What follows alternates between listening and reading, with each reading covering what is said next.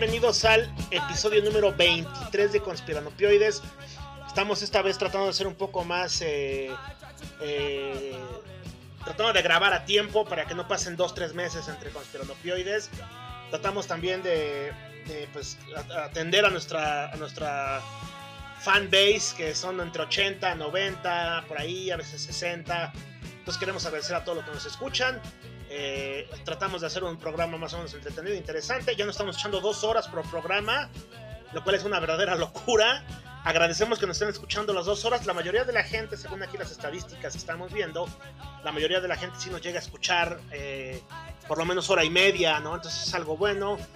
Este, pues sin más preámbulo, vamos a darle la bienvenida al, buen Guajiro. Guajiro, ¿qué ha pasado en, estos, en este tiempo que no hemos hablado?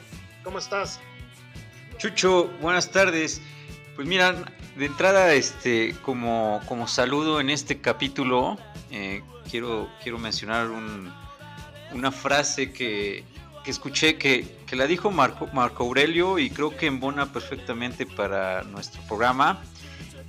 Que, que puede quedar como un eslogan, ¿no? Dice, todo lo que escuchas es una opinión, no un hecho. Todo lo que veas es una perspectiva, no una verdad de esto se trata el conspiranopioides, ¿no? De opiniones, de perspectivas, y que al final de cuentas siempre lo he visto como que esa es la, realidad de la vida, ¿no? O sea, asumir una verdad eh, absoluta desde nuestra perspectiva es un poco soberbio, ¿no? Muchas veces creer, creer que tenemos la verdad sobre algún tema o sobre algún evento, pues, pues yo creo que es un pecado de soberbia, ¿no? Entonces acá, acá por eso se da, se da espacio para para las opiniones, para las perspectivas y a partir de eso, pues, bueno. Y nos han tirado, mi Guajiro. Hay, hay críticos. hay críticos que la verdad se agradece que nos escuchen y que nos digan, hey, el Guajiro se equivocó en esto. ¿No? Yo, yo nunca me equivoco, gracias a Dios. Afortunadamente yo no, no puedo equivocar. Pero el Guajiro sí se equivoca. el Guajiro se equivoca y nuestros fans nos los hacen ver. Pero bueno, eh, ¿algo más, Guajiro, que quieras decir en tu presentación? Inicial. No, no, pues este, agradecer a las críticas de entrada, porque eso quiere decir que nos escuchan, ¿no? y segunda, pues este, siempre se toman como, como aprendizaje, ¿no? Claro, queremos darle un, saludo a todos nuestros, nuestros fans una vez más. Y bueno, sin más, tenemos un invitado muy especial, un invitado de tiempo, un, un, gran amigo desde hace muchísimos años. Este, yo a esta persona, yo creo que la conozco desde hace como 35 años o más, como 40 años, yo creo, desde el kinder, si no es que mal lo recuerdo. Eh, personaje eh, recurrente en las redes sociales, famosón también, de, opiniones fuertes, si lo sigues en su Facebook, eh, te puedes ver que, dar cuenta que es de opiniones fuertes. es americanista de corazón, no voy a omitir ningún, emitir ningún tipo de comentario, sino después del programa. Le quiero dar la bienvenida al buen Fausto, un amigo del Oriente. Eh, Fausto, ¿cómo estás? Buenas noches, bienvenido a Conspiranopioides. Mi queridísimo Chucho, Guajiro, muy buenas noches, gracias por la invitación. Es de verdad un gusto, de verdad, estar con ustedes, que me hayan invitado a este programa. Eh, de verdad, gracias por la presentación. Sí, sí, soy, soy americanista, aunque ya un poquito eh, más con, con el amor también a la camiseta poblana, porque eh, fui chilango un rato, estuve ocho años en la Ciudad de México y creo que a veces el salir de tu tierra un poquito te hace, te hace valorar la, ¿no? el lugar donde naciste, valoras muchas cosas que a veces das por hecho que no, que, que hay. Y, creo que, regresé a la ciudad de Puebla amando más a la ciudad, amando más la, su gastronomía, valorando muchas cosas, ¿no? Eh, y entonces, pues estoy, soy aquí, estoy muy feliz de estar con ustedes en este, en este su programa. Gracias, Chucho, gracias, Guajiro, por la invitación. No, mi Fausto, ya sabes. Eh, cuéntanos, Fausto, ¿a qué te dedicas? ¿De qué la rolas? ¿Cómo le haces? ¿Cómo no le haces? Pues mira, eh, eh, soy contador, dicen ahí, contador de día público de noche. Este, Ahí estuve muchos años trabajando como godines, como dicen los chavos ahora, los millennials. Este, Estuve como godines prácticamente 16 años. Eh, estuve trabajando aquí en Puebla, después me fui a la Ciudad de México, allá a la, a la terrible zona de Santa Fe, porque de verdad es terrible, será muy, muy fifí, ¿no? Como dice nuestro honorable presidente de la República, ¿no? Eh, eh, pero eh, es una cosa espantosa con respecto al tráfico, de verdad, es una cosa horrible, ¿no? entonces estuve por allá en la Ciudad de México ocho añitos, trabajando en varias empresas ahí transnacionales importantes, ahí mascando un poco el inglés, ¿no? Este, que, que, que, de verdad, digo, dicho está de paso, no se me da mucho, ¿no? Pero pues tuve que, tuve que, aplicarme al, al English y, este, y bueno, pues después decidí hace justamente cinco años regresar aquí a, mi bella Angelópolis a pues a emprenderme camino yo solo, mi queridísimo Oye, Chucho Oye, tuviste que recordar las enseñanzas de, de, la misma Aris Parro, que creo en paz descansa, ¿no? La señora Parro. Sí, caray. Nuestra queridísima maestra de inglés de la primaria, porque digo, como bien lo dijo Chucho, este, somos hijos del Oriente, ¿no? Estudiamos eh, de primaria, secundaria y prepa, 12 añotes ahí en esta gran institución y que... Y que pues nos forjó bien, la verdad, a mí de verdad me ha ido muy bien en, temas, en temas laborales, la verdad que el, colegio nos hizo pues ser gentes pensantes, ¿no? Yo creo que es uno de los grandes beneficios que tiene este, este colegio y, no por hacer menos a los demás, ¿no? Eh, eh, digo, no, pero sí es una ventaja, ¿eh? Gran ventaja. gran, gran... Tú lo ves Digo, no es por este, relamerse uno solo, ¿verdad? Pero sí lo ves en, en, las universidades, sobre todo cuando entras, sí, sí hay una ventaja y en lo laboral también del Oriente. Pues qué bueno, mi Fausto, bienvenido. Vamos a empezar con una pregunta fuerte, mi Fausto, para que empecemos a calentar motores aquí en Conspiranopioides, 23 programas. ¿Es difícil ser americanista y ser chairo? Mira, te, te, voy a contestar en ese orden. Eh, sí, Ay, perdón, ¿puedes prender tu micrófono, Fausto? Ya, perdón, perdón. ya, ya, sabes. Eh, eh, estas cosas del.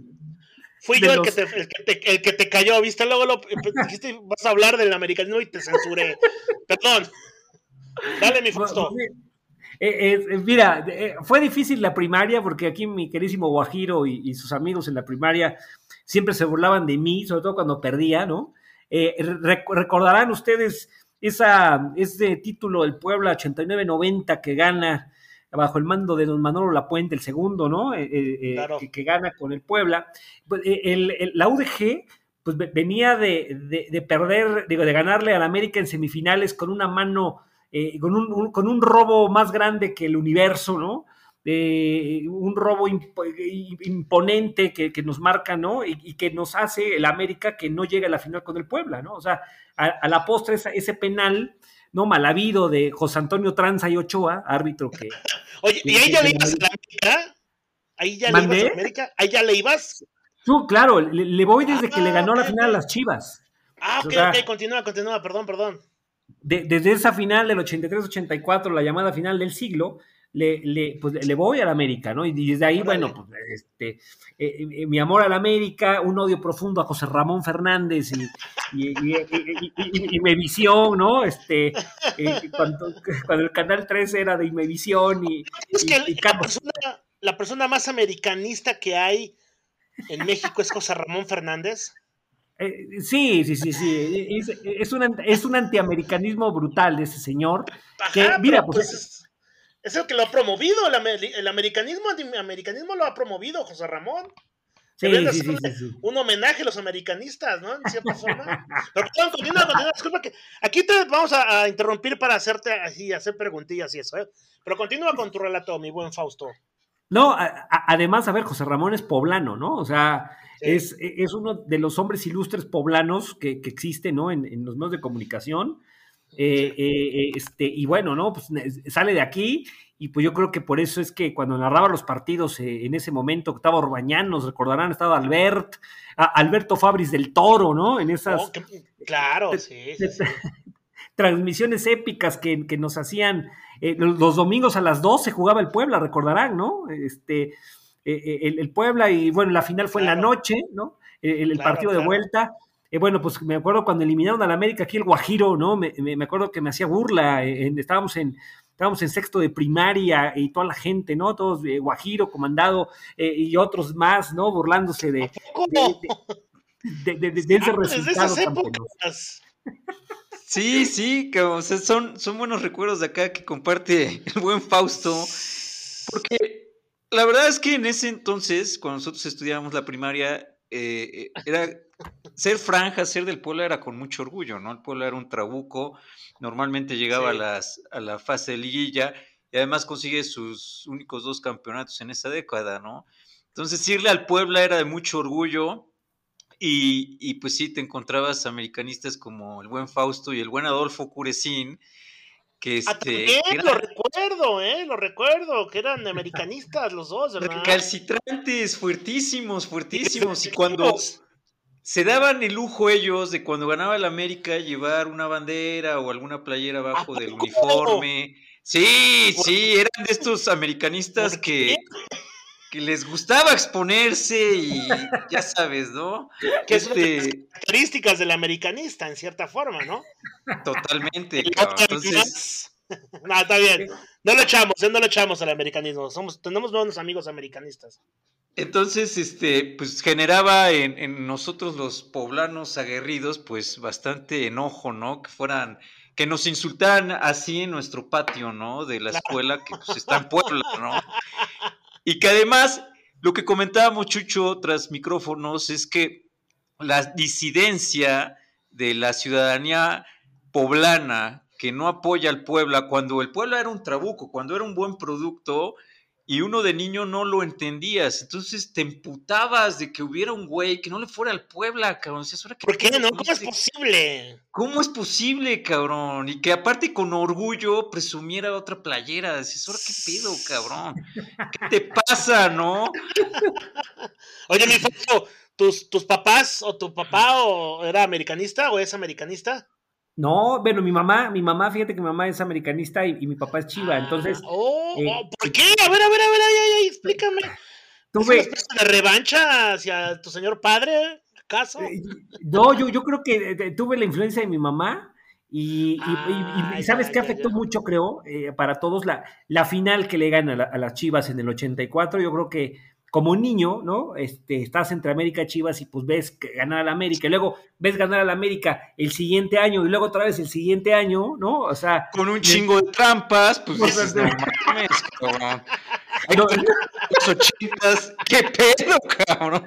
O sea, era, a huevo tenía que ganar el América por orden presidencial como niño todavía no estaba uno maleado, ¿no? Entonces veías claro, levantar el título allá en Querétaro contra los Pumas y luego una remontada mágica con el Tampico Madero en el Azteca, ¿no? Este... Mágica, mágica, increíblemente. Carlos Reynoso, que era el entrenador del otro equipo, mágicamente puso una pinche alineación incrédula, ¿no?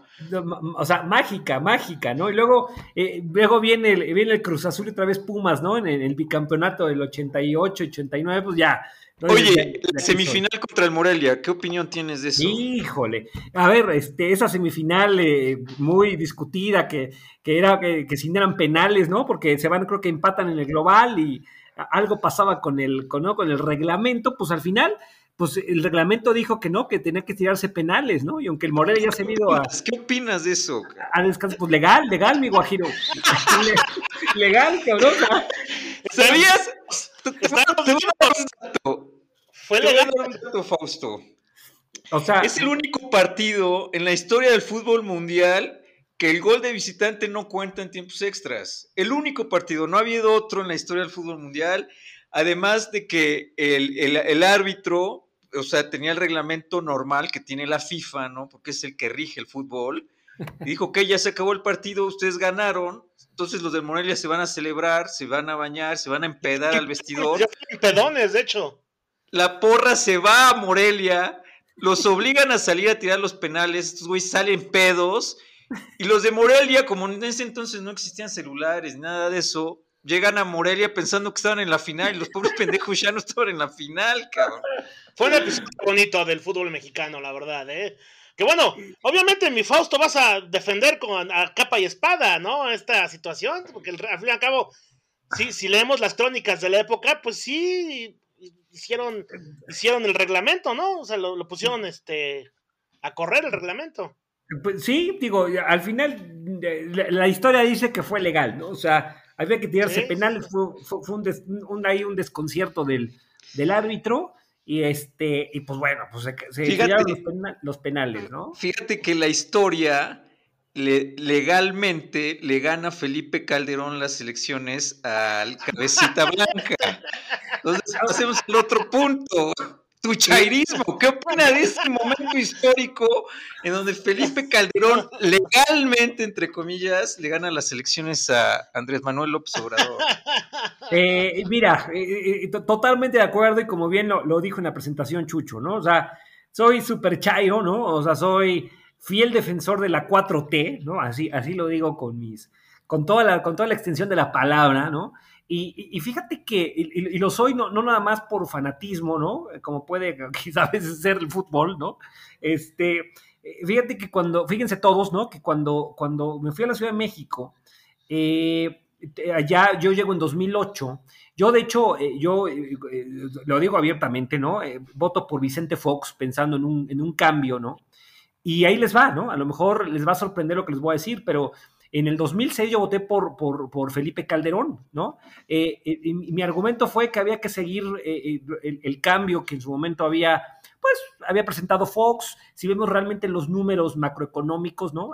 había habido, pues, una estabilidad, ¿no? El tipo de cambio se mantuvo, una inflación de un dígito a partir del 99, ¿no? O sea, las nuevas generaciones que tienen ahorita 19, 20, 21 años son hijos de, de un dígito de inflación, ¿no? y entonces eh, con esa creencia, ¿no? Eh, dije, bueno, pues hay que darle continuidad al, cambio y voto por Calderón.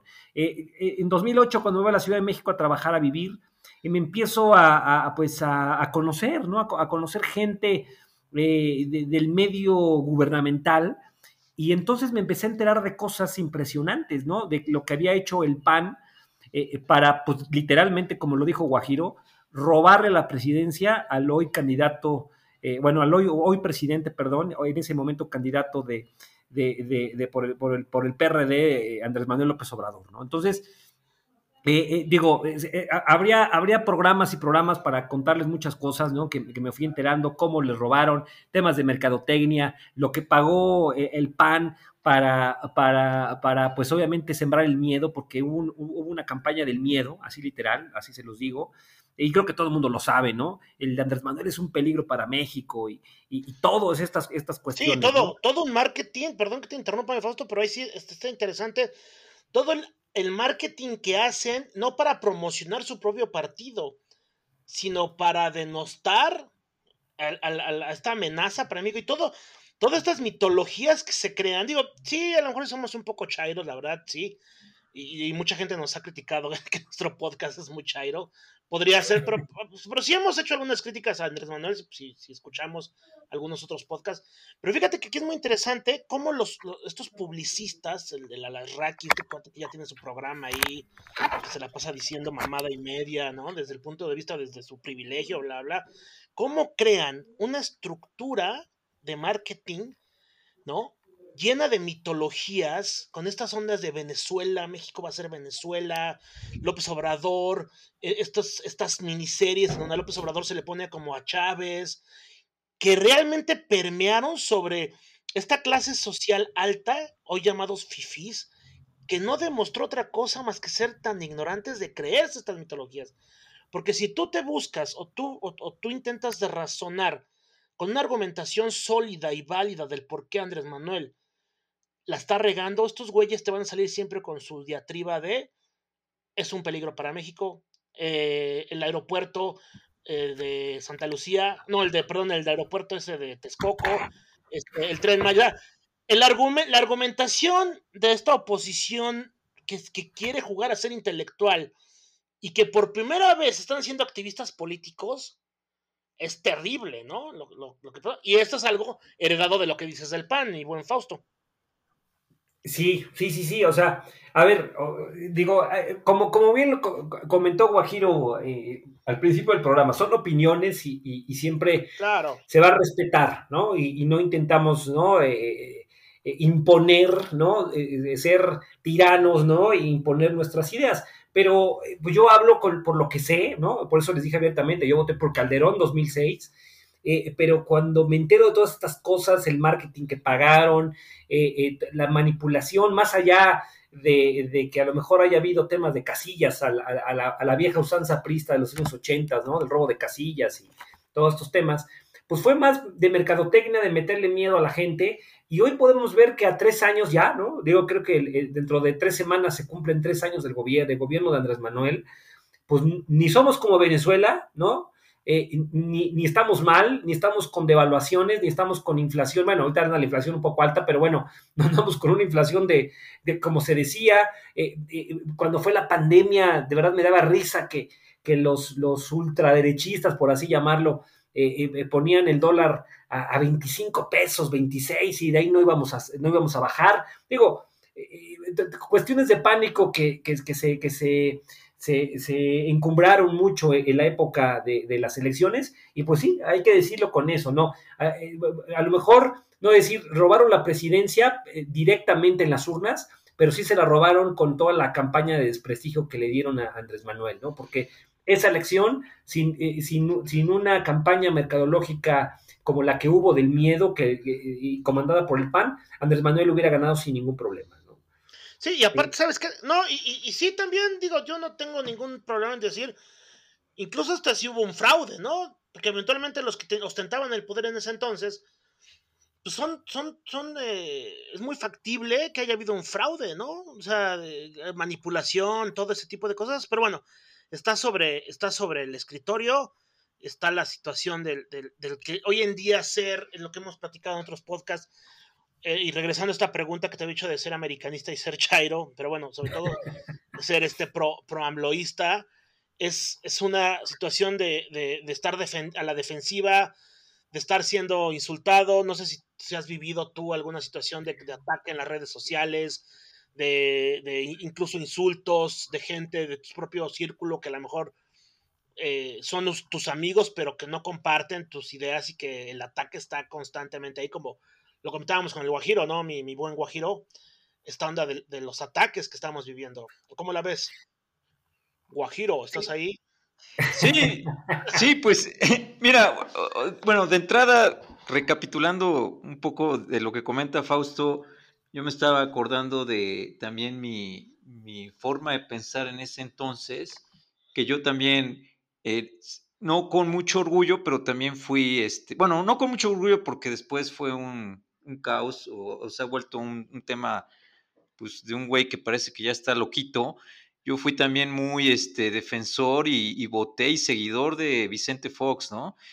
Y entre que, entre que traía yo la idea que, que dice Fausto, ¿no? De que se continuara un proyecto que hubo buenos resultados, que lo, de hecho ya lo habíamos comentado en otro podcast, ¿no? Igual este tema de la inflación, del, del, dólar, que para mí, pues una referencia muy fuerte era que la cerveza seguía costando lo mismo después de, de, seis años.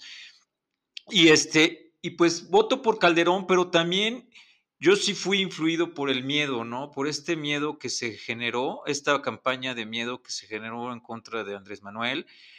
Y en un punto, eh, no sé, o sea, creo que puede ser... Eh, se puede aceptar porque bien dice el dicho que en la guerra todo se vale. Pues al final de cuentas el poder político es una guerra, ¿no? Es saber quién, pues es el que gobierna, pues imagínate todo el poder que tiene. Y entonces desde ahí, pues desde las campañas políticas se manifiestan muchas, mucha cochinada. Y eso es entendible. La parte que, que, creo que es ridícula es que después de 14, 15 años siguen con el mismo discurso. Esa es la parte que, yo actualmente sí critico mucho a la oposición de la oposición de la 4T, que siguen con el mismo discurso cuando ese discurso ya caducó, porque ya gobierna Andrés Manuel, porque además, este, pues cada vez tiene más popularidad y entonces su discurso, este, se han quedado atrapados en su discurso que no están generando nada nuevo, que al contrario cada vez están más ridículos. Por ahí el dirigente del PAN en la, semana pasada salió diciendo que de las, de las seis elecciones que vienen para el siguiente año, con problemas van a ganar una, la de Aguascalientes. O sea, ya están, ya están entendiendo que están en un hoyo en donde se metieron de estar nada más atacando a Andrés Manuel. Y este ataque hacia este personaje, pues parece ya como de tira cómica, ¿no? Lo está convirtiendo cada vez en un monstruo más grande, porque irónicamente cada vez tiene más popularidad y más aceptación en el electorado. Esa es la parte que, que yo en lo personal critico mucho. En su momento creo que les funcionó y, y, pues estuvo bien, ¿no? O sea, eh, obtuvieron los resultados. Gracias a eso, quizás muchos votos los perdió Andrés Manuel y los ganó este Calderón. Inclusive cuando, cuando es la, la o las campañas con Peña Nieto, se vuelve a dar este esquema y entonces se vota por Enrique Peña Nieto para no darle la presidencia al peligro de México, que era el peje, pero pasan los años y, caduca esa narrativa porque al final estos gobiernos sí nos están llevando a Venezuela, ¿no? Porque, porque el gobierno de Enrique Peña Nieto fue lamentable en muchas situaciones, sobre todo en la situación social. Y entonces cuando la gente dice, a ver, a ver, cabo, tú me estás, me estás metiendo miedo de que Andrés Manuel nos va a llevar a Venezuela, pero tú ya me metiste en, en Camboya o en una situación totalmente ridícula porque ya había casi casi una guerra civil acá en México, ¿no? Entonces, este, eso es lo que critico principalmente de, de toda esta guerra de medios contra Andrés Manuel, que es que ya caducó y ellos siguen en su necia de querer seguir en esa narrativa. A mí ya esa es la, la parte que se me hace absurda, ¿no? Y que, y que sobre todo, la... adelante Fausto, ¿vas a decir algo? Eh, iba a decir que, y, por vía de mientras, Lorpeña paseándose en, Europa con su, con su modelo veinteañera, ¿no? claro, sí, sí, sí. Y, Felipe Calderón yéndose a la Fórmula 1. Ah, digo, no, se fue, no se fue a los boletos caros, pero este, se pasea muy a gusto este cuate que realmente a mí, a mí me extraña que Felipe Calderón, eh, obviamente únicamente, eh, se, ha, convertido en el estandarte por excelencia, aparte de Peña Nieto, ¿no? De, esta fracción FIFI, ¿no? De, esta, de esta posición que no permite que no haya ningún tipo de, eh, digamos, comentario, no positivo, pero no todo está mal, o sea, sí hay cosas muy criticables, pero toda esta posición que se la pasa diciendo que estamos que el país está en llamas, que el país es un infierno, bla, bla, bla, exagerando de una forma impresionante, el, el estandarte de esta gente es Felipe Calderón, porque el cuate eventualmente tenía una retórica más o menos interesante, hablaba bonito, se avienta esta guerra contra el narco y la, la, la trata de legitimar y bla, bla, y nos destroza la vida, ¿no? Medio millón de muertos durante su sexenio, creo que un poco más, y que eventualmente si es, es muy chistoso, a mí sí me causa bastante humor saber que este tipo de, de, de, de, esta, de esta ultraderecha que va en contra de López Obrador está fundamentada, y vamos aquí a tomar, en personas de este tipo, ¿no? Ah, podemos hablar de un Felipe Calderón que se la pasa echándole tierra de una forma incluso hasta, hasta cínica, ¿no? Un, un, un Vicente Fox y luego de ahí partimos a toda esta, esta eh, serie de personajes que se han vuelto intelectuales, neointelectuales, tipo Claudio X González, el propio, este, bueno, Denis Dresser, los Chumeles Torres, el Ciro Gómez Leiva, todas estas huestes de personas que antes de ser, antes eran unos simples informadores, ahora se han vuelto intelectuales este, de la oposición.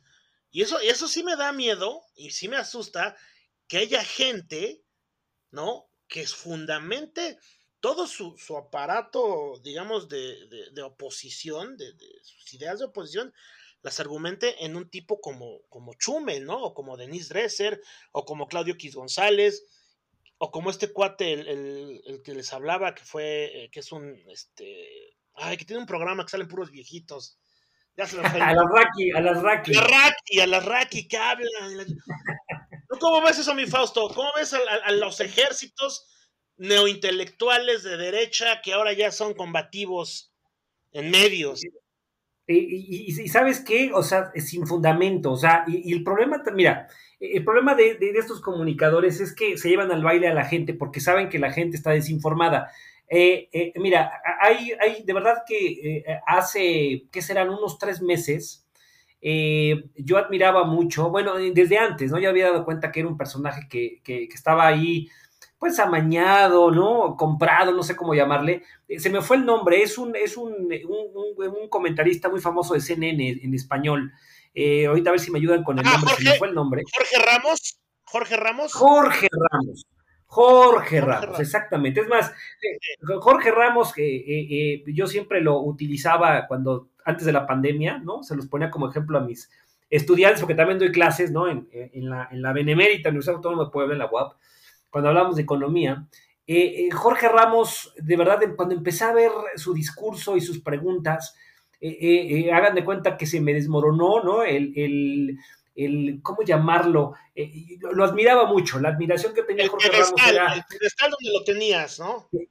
El pedestal que lo tenía. Y fue hace tres meses aproximadamente, en una mañanera, que Jorge Ramos increpó a Andrés Manuel con, la, con el tema de las muertes por COVID cuando es bien sabido que para hacer una comparación, ¿no? De peras con peras y manzanas con manzanas, y sobre todo en temas tan delicados como el, de las muertes por COVID, eh, hay que compararlo, ¿no? Por millón de habitantes, o sea, eh, en números absolutos podemos estar muy altos en el COVID, pero por millón de habitantes creo que estábamos en el lugar número 13 o 14, ¿no? Entonces, eh, Jorge Ramos, por la preparación que tiene, pues es evidente que sabe eso, ¿no? Y entonces empezó a increpar a nivel nacional Andrés Manuel con el número de muertes. Cuando eh, eh, Andrés Manuel le decía, oye, a ver, espérame, ¿no? O sea, eh, a ver, a, ver, Jorge, o sea, a ver, y, le, presentó la gráfica y le dijo, Jorge, estamos en el lugar número 14 por millón de habitantes, o sea, lo que me está diciendo es números absolutos y no podemos compararlo, ¿no? Con otros tipos de países, o sea, tenemos que compararlos por millón de habitantes, así lo dice la ONU y así lo dicen las matemáticas cuando Jorge Ramos eh, no, no, no, este, se que, o sea, ahora sí que no, tenía argumentos para debatirle, empezó a sacar, como dicen, a dar patadas de ahogado, porque de inmediato le preguntó, le, dijo a Andrés Manuel, bueno, ¿y por qué, señor, usted no usaba cobrebocas al principio? O sea, ¿qué tiene que ver, no, el número de muertes con el, con el que no usaba cubrebocas al principio? Entonces, hasta Andrés Manuel dijo, Jorge, Jorge, Jorge, a ver, a ver, Jorge, ¿no? O sea, eh, ¿qué, o sea, ¿qué carajos me estás preguntando? O sea, no, no, no nos hagamos, ya, ya, ya te callé la boca, ¿no? Ahora estás dando patadas de ahogado porque pues ya no sabes cómo increpar. Entonces, de ahí fue cuando dije, no, este güey eh, eh, está igual que todos, ¿no? O sea, igual que todos, igual que mucha gente, porque a ver, como bien dijiste, ¿no? Y como bien dijo Guajiro, o sea, hay cosas que criticarle al gobierno, claro, ¿no? Hay, hay muchas cosas que yo también estoy en contra, ¿no? De, muchos personajes que están en la política, de Andrés Manuel, eh, en otras acciones. Y, pero bueno, pues al final habría que, había que, que, apostar por un cambio. Creo que se está, está logrando, más allá que si el aeropuerto de Felipe Ángeles, que, eh, etcétera, etcétera, etcétera. O sea, el tren Maya y muchas cosas, pero hay que criticar con, o sea, realmente con bases, ¿no? Pero de verdad, Jorge Ramos, ahí fue cuando dije, este güey, jamás lo vuelvo a escuchar, o sea, en, la, ahora sí, en, mi vida no vuelvo a escuchar algún tema, noticia o algo, porque... Es terrible. exactamente, e, e, es, un cuate que, que, que, igual que Alasraki, igual que Ciro Gómez Leiva, que son cuates que realmente no son críticos eh, eh, eh, justos. ¿no? no, y sabes qué, y, manejan mucho, sobre todo Jorge Ramos. Fíjate que antes de empezar mi punto, yo cuando me cae gordo Jorge Ramos fue, eh, está cabrón esto, el güey se va a entrevistar a Estados Unidos al líder del Ku Klux Klan, de, de la White Supremacy, se va no sé a dónde, se fue al sur de Estados Unidos, no sé si a Alabama o Atlanta, ¿no? Y el güey lo, o sea, llega ahí con todos los de la, este, este, de la White Supremacy, del KKK, llega a un lugar, este, tapado, y llega ahí con el, no sé cómo se llama, el jefe mayor, el búfalo mayor, no sé cómo le llaman, y se sienta a entrevistarlo, y el güey, o sea, claro, son, personas, estos cuates de, de, la White Supremacy, son personas detestables, no coincido con ellas en nada, bla, bla, bla, bla, pero tu función de comunicador es sacar información, preguntar, ¿no? No ser el, personaje principal, no ser la vedette, yo me voy a lucir ahora, yo soy lo principal. la entrevista se va a centrar en mi figura como Jorge Ramos y no como tú que eres el líder del Ku Klux Klan a nivel nacional en Estados Unidos, ¿no? Que iba a ser, podría ser una entrevista interesantísima porque este cuate del Ku Klux Klan tiene ahí su argumentación chafa, bla, o sea, podemos sacar información importante. Y el pinche Jorge Ramos va y empieza a querer imponer. Y está mal lo que haces, y estás de la verga, y, el otro güey se empezó a calentar, a calentar, a calentar. Y llega un momento que está en YouTube, ¿no? Le dice, ¿sabes qué, güey? Mejor aquí le dejamos porque te voy a acabar dando la madre, güey. ¿Por qué no me dejas hablar? O sea, el propio güey del Ku Clan, quejándose de un cabrón así, tan, tan vedette, tan que no lo deja hablar. Igual, no importa quién entrevistes, Jorge Ramos no es un juez. Jorge Ramos no es el verdugo de los medios. y desgraciadamente se ha puesto esta pinche este disfraz, este personaje se lo comió ya al ser y va y, critica una, entrevistas con este con Maduro, ¿no? Que sí es un tipo de lesnable, es un dictador que tiene a Venezuela por los suelos, bla bla. Pero no lo vas a convencer de nada, es sacar información. Y si es Jorge Ramos ese tipo de persona. Ahora con lo que hace también de tratar de, ir a la mañanera, ¿no? Y, y López Obrador que lo permite, que permite que entre y este, que obviamente tiene que ser un ejercicio de democracia, así, de libertad de expresión, pero que es un cuate que al igual que muchos, que fundamentan, sobre todo, todo, su mensaje está fundamentado en, si no crees lo que yo, no sirve. A ver, mi Fausto, y ahí te pregunto algo, no, en nuestros debates con gente fifi también, Guajiro, no te, una de las cosas que te dice no es, te pensaba más inteligente cuando hablas del Obrador. Te pensaba una persona más estudiada. Mira, eh, eh, me regreso tantito al comentario que decías que no recordaba justamente de Jorge Ramos, ya me acordé del tema de lo, del caso de Venezuela, cuando sacó estas fotos de que la gente comiendo la ah, basura. A ver, este cabrón de Jorge Ramos, váyase usted a Ixtapaluca, al borde de Xochiaca, ¿no? Ahí en, el Estado de México, este, a, Chalco, ¿no? Cuando vamos a la Ciudad de México, y váyase, o sea, a los tiraderos de basura, pues va a encontrar la misma gente que las fotos que sacó en Venezuela, o sea, eh, por eso ya me acordé que desde ahí fue cuando empezó a caer, ¿no? De decir este güey eh, eh, no, no, no, no es un cuate crítico, ¿no? O sea, empezó a caer ahí, ahora sí que el pedestal, porque no recordaba justamente ese evento y ya cuando fue, el acabó se fue cuando de plano se empezó a ir con Andrés Manuel y, me decía, no, pues es que eres Chairo, le digo, no, es que vengan, o sea, como un cuate tanto, porque, porque, me imagino que es un cuate estudiado, que por eso está ahí donde llegó, tiene licenciatura, seguramente tiene una maestría y, este, y sabe de economía, sabe de política. ¿Cómo carajos les hace, le hace una pregunta de ese calibre Andrés Manuel? Y eh, a, nivel nacional, cuando sabe que Andrés Manuel se lo iba, se, lo iba a acabar, ¿no? Se lo comió, eh, se lo comió. Se, lo comió, ¿no? Y, por otro lado, bueno, pues el tema, el, tema de pues a veces también de la polarización, el, tema de, más allá de que si te hagan más culto o no, ¿no? De, si le vas a, tal partido o tal partido, creo que pues, hay que analizar un poco y ser críticos, hay que criticar cuando sea, cuando sea criticable, hay, hay, hay que, hay que, hay que eh, alabar cuando sea que alabar, ¿no? O sea, creo que hay, que tener el, el, punto medio, eh, pero yo, yo sí estoy convencido de que era la mejor opción eh, no podía ser un Ricardo Anaya el, el, presidente de México. Tenía que haber un cambio, tenía que jugárnosla. creo que a, medio año, ¿no? Creo que eh, eh, a, perdón, a medio año, a medio gobierno, tenemos tres años, ¿no? Vamos a cumplir el, primero de diciembre de, de, este, de este año 2021, tres años del gobierno, de un cambio diferente, de un, de un, de un gobierno diferente al que, estábamos acostumbrados, ¿no? Eh, diferente al de, al de los panistas, diferente al del nuevo PRI que se, que se vendió de, Peña Nieto. Creo que, creo que es la mejor opción. Eh, hay cosas que mejorar. Eh, la gente a veces dice, no, pues, o sea, ¿cómo vas a cambiar la idiosincrasia y, temas que se venían arrastrando en tres años, ¿no? Pero creo que se ha dado buenos, buenos pasos. Oye, entonces, entonces desde tu postura no has tenido diferencias ideológicas con tus cercanos que no piensan igual que tú o procuras no entrar en esos temas? Mira, sí he tenido, y, de hecho ya yo en mi, en mi red, sobre todo encabronado, en, encabronado? Sí, sí, sí, sí, sí, y, me he callado. O sea, yo, yo, yo, ya no publico absolutamente nada eh, en redes sociales acerca del gobierno. O sea, eh, eh, ¿por qué? Pues porque me di cuenta que cuando, cuando llegaba yo con, con ciertas, ¿no? o publicaba ciertas cosas, para que la gente pues más o menos recapacitara, recibía lo contrario, ¿no? Entonces, ¿para qué ganarse enemistades, ¿no? Eh, eh, eh, por este tema, porque al final, no, no, yo, yo, yo no quería lograr, ¿no? Algún tipo de, de, pues de disputa, simplemente pues analicen el asunto, ¿no? Entonces, ya no, ya no publico nada, ya estoy callado, ya no comento nada absolutamente. Y, pues ya, ¿no? Este, veo a veces en, ¿no? en, las publicaciones de mis, de mis eh, eh, compañeros, ¿no? Que son a lo mejor contrarios, cosas que, pues, ¿para qué le, para qué le debato? ¿Para qué les debato, no? ¿Para qué le hago? ¿Para, qué le hago? Exacto, exactamente. Mi Guajiro, estás, estás lejano, estás callado, dime, ¿qué opinas?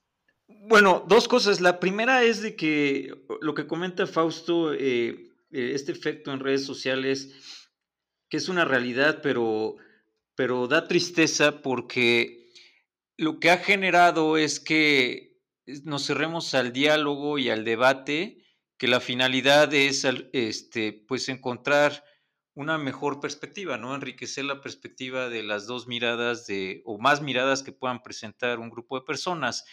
Y desgraciadamente se, se, ha generado, pues, en redes sociales este concepto de que yo tengo la verdad y si no piensas como yo eres un pendejo, ¿no? Porque aparte hay mucho insulto y eso se ha llevado también a, pues, a las relaciones, ¿no? Cotidianas. Eso es triste, pero bueno, por otro lado, pues es un, es un dicho muy antiguo, ¿no? Que siempre lo hemos escuchado en las casas, en las familias, que de religión, de fútbol y de política no hay que hablar porque desgraciadamente sí nos, o sea, hay un bloqueo, ¿no? Muy fuerte en las personas para, para escuchar y, y, dejar a un lado el enojo, ¿no? Como que son posturas de que muy recalcitrantes y, eso, eso, pues, lejos de acercarnos a mejores puntos de vista, nos aleja porque nos, nos deja nos deja pues totalmente bloqueados en, en, la, en la, perspectiva que tenemos y, lo que, recordando lo que, cómo, cómo, comenzamos el podcast, ¿no? De que pues la, la, la, visión o lo que miramos es solamente una perspectiva, no es la verdad, ¿no? Pero desgraciadamente nuestra mente, nuestro ego ahí nos juega ciertas jugarretas feas en donde nos creemos que estamos viendo la verdad. Y, y pues ahora, por ejemplo, con el tema de, la pandemia, pues se ha generado ya también otro, otro tema muy, pues muy polémico, ¿no? De, de, que inclusive, pues, no, no es, no es encontrar la verdad, sino, sino es como que mi postura es la que debe ser, ¿no? Y por último, lo que comentan de, un Jorge Ramos o de estos personajes de, la, de los medios de comunicación mexicanos, mi perspectiva, que estoy viendo cada vez como que con más, ah, con más desánimo, es que los medios de comunicación, lo que menos son, son críticos, son gente totalmente, o, más bien empresas, con mucha lana atrás, que lo que, lo que buscan es eh, modelar el pensamiento de la masa para un objetivo en concreto, ¿no? Y entonces desde ahí, pues sí generan personajes con cierta metodología, que un Jorge Ramos es un ejemplo perfecto, ¿no? En donde de alguna manera están siempre, pues queriendo como que confrontar al entrevistador, pero con una finalidad muy puntual, ¿no? Para, para generar una idea en el público sobre algún tema.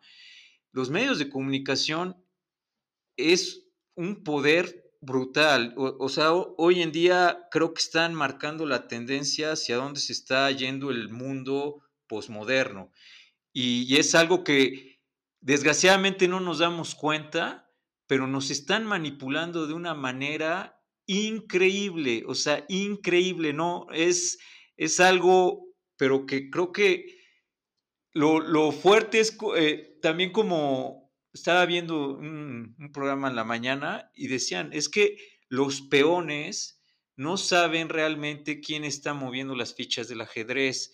Y yo creo que estamos ahorita parados en una situación de ese, de ese calibre. Toda la humanidad o el, el mayor porcentaje de la humanidad somos unos peones y nos están moviendo de una manera brutal. Lo hemos platicado en otros capítulos del podcast todo el tema de, la pandemia y todas las incongruencias que se presentaron durante el, el, evento, ¿no? Que bueno, seguimos en el evento porque no hemos salido. Ya en Europa se hablan de nuevas olas, ¿no? De que ya están esperando nuevas olas y por ende acá en México también en teoría van a llegar, pero, pero lo hemos comentado, ¿no? Las, las incongruencias que, que han habido, el manejo de datos, de cómo enfermedades desaparecieron del mapa, la influencia estacionaria, la gripe estacionaria, la gripe invernal ya no existió el año pasado, todos se murieron de COVID, una serie de incongruencias que todo el tiempo las están, nos están bombardeando los medios de comunicación y que desgraciadamente cuando no optamos por informarnos, como decía Fausto, es nuestra gran debilidad, la, falta de información, lo que acaba generando es que nos volvamos repetidores de los medios de comunicación. Entonces, esta, esta idea que nos siembran estos medios de comunicación, lo que hacemos es repetirla y magnificarla. Y entonces, si hay alguien que está opinando diferente, lo tenemos que convencer a punta de chingadazos, a través de ofensas, a través de, a lo mejor ya no me hables, estás loco, no sé en vez de abrirme a un debate, a un diálogo de, oye, a ver, muéstrame tu idea, muéstrame hechos y, y vamos haciendo un, pues un panorama un poco más amplio, ¿no? Y no tan escueto de, de, esta realidad que nos están contando los medios de comunicación o alguna cadena de tele o algún este, personaje, ¿no? Y eso es lo que a mí me, me llama mucho la atención y que, y que creo que nos están probablemente llevando un modelo de, una reorganización social muy fuerte, ¿no? Y no nos estamos dando cuenta de eso. Y que apenas empezó, ¿no? Y que esto va para largo. Oigan, antes de, cambiar el tema, eh, ya, para, ya para cerrar este López Obradorcismo, que estamos, que ya nos clavamos un poco y que está chido. A tres años, como dices Fausto, a tres años del, del gobierno López Obradorcista, ¿cómo está el debate nacional? ¿Cómo ha avanzado, se ha estancado? Vamos a empezar contigo, mi buen Fausto. ¿Cómo ves a tres años el debate? ¿Cómo está? Ya, ya, ya se han calmado las aguas, como tú dices, prefieres ya no meterte en problemas. ¿Crees que los, los que apoyamos a AMLO hemos decidido callar un poco? ¿Tú cómo lo ves? A tres años, ¿cómo se encuentra el debate nacional, mi buen Fausto? Yo, yo creo que mm, sí ha habido una cierta mm, relajación en los ánimos. Eh, yo creo que el tema de la pandemia, ¿no?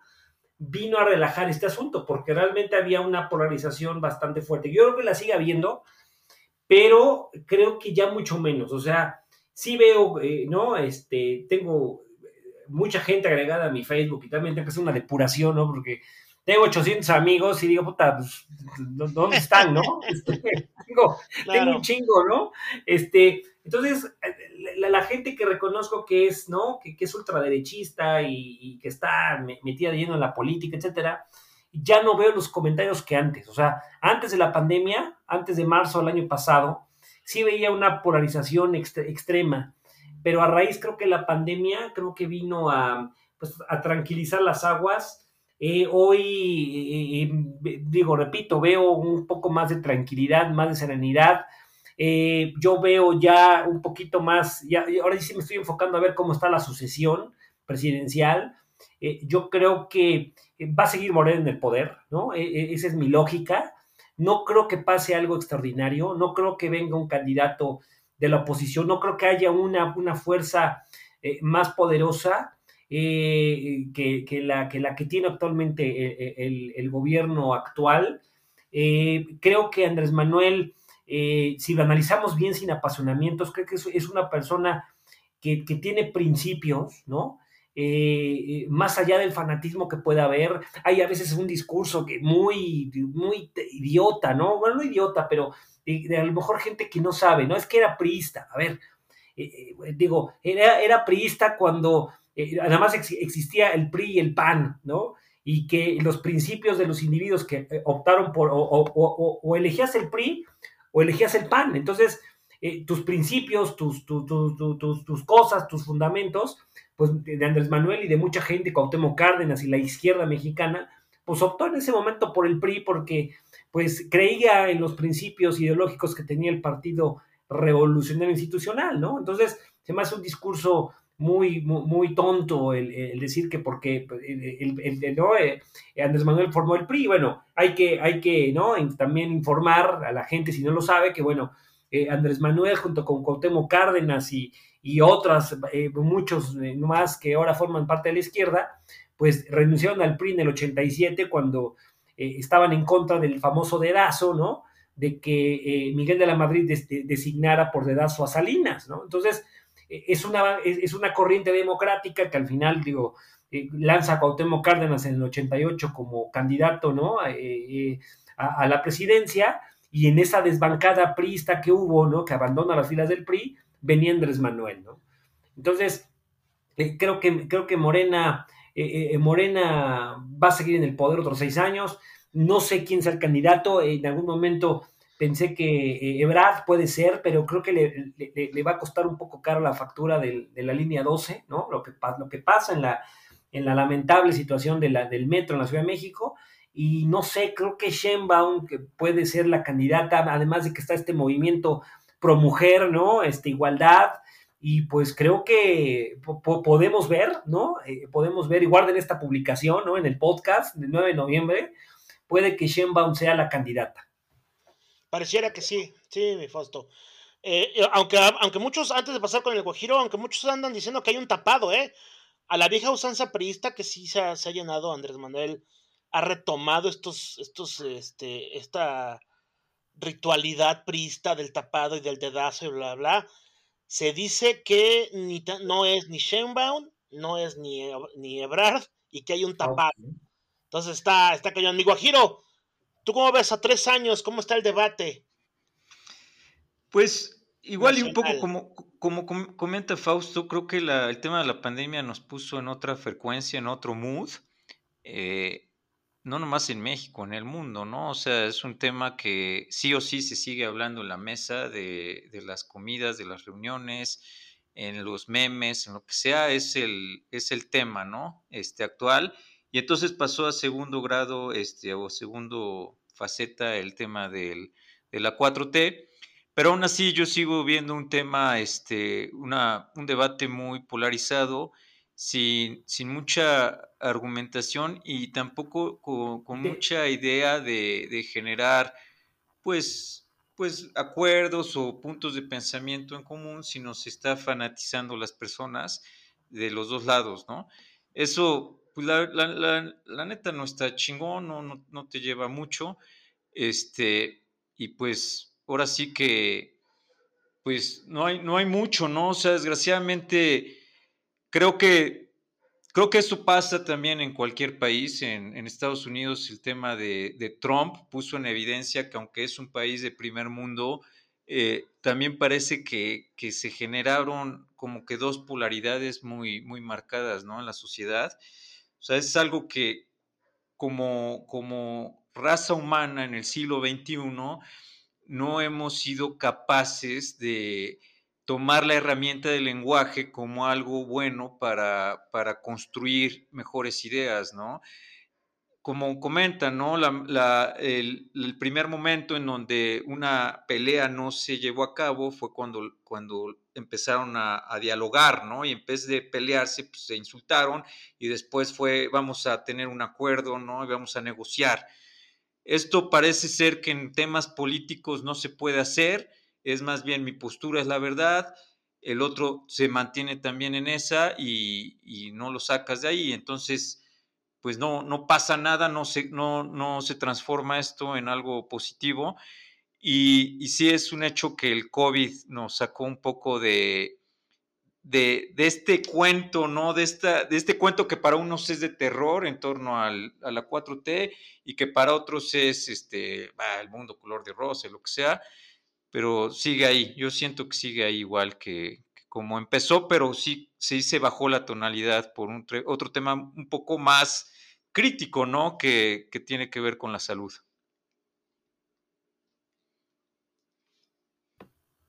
Sí, mi guaja, e, es, lo, es, lo, que comentábamos. O sea, el tema de la pandemia vino como a tranquilizar un poquito el asunto y pues bueno, ¿no? al final vemos una cuestión un poco más relajada, veo a, estos, estos comentaristas que, que hablábamos, Sergio Ramos, Gómez Leiva, como más tranquilos.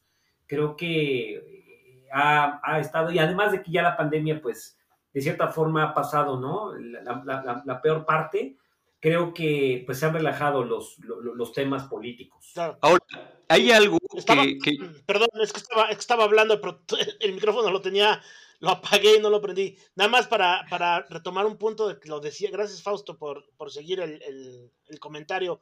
Eh, algo que decías, Guajiro, eh, yo, yo creo, yo creo y me da, y me da un poco de, no, no pena, pero sí como que, que hubo un retroceso por parte, o no un retroceso, pero a lo mejor sí hubo un silencio para evitar problemas por parte de los que apoyamos en cierta forma al a Andrés Manuel López Obrador.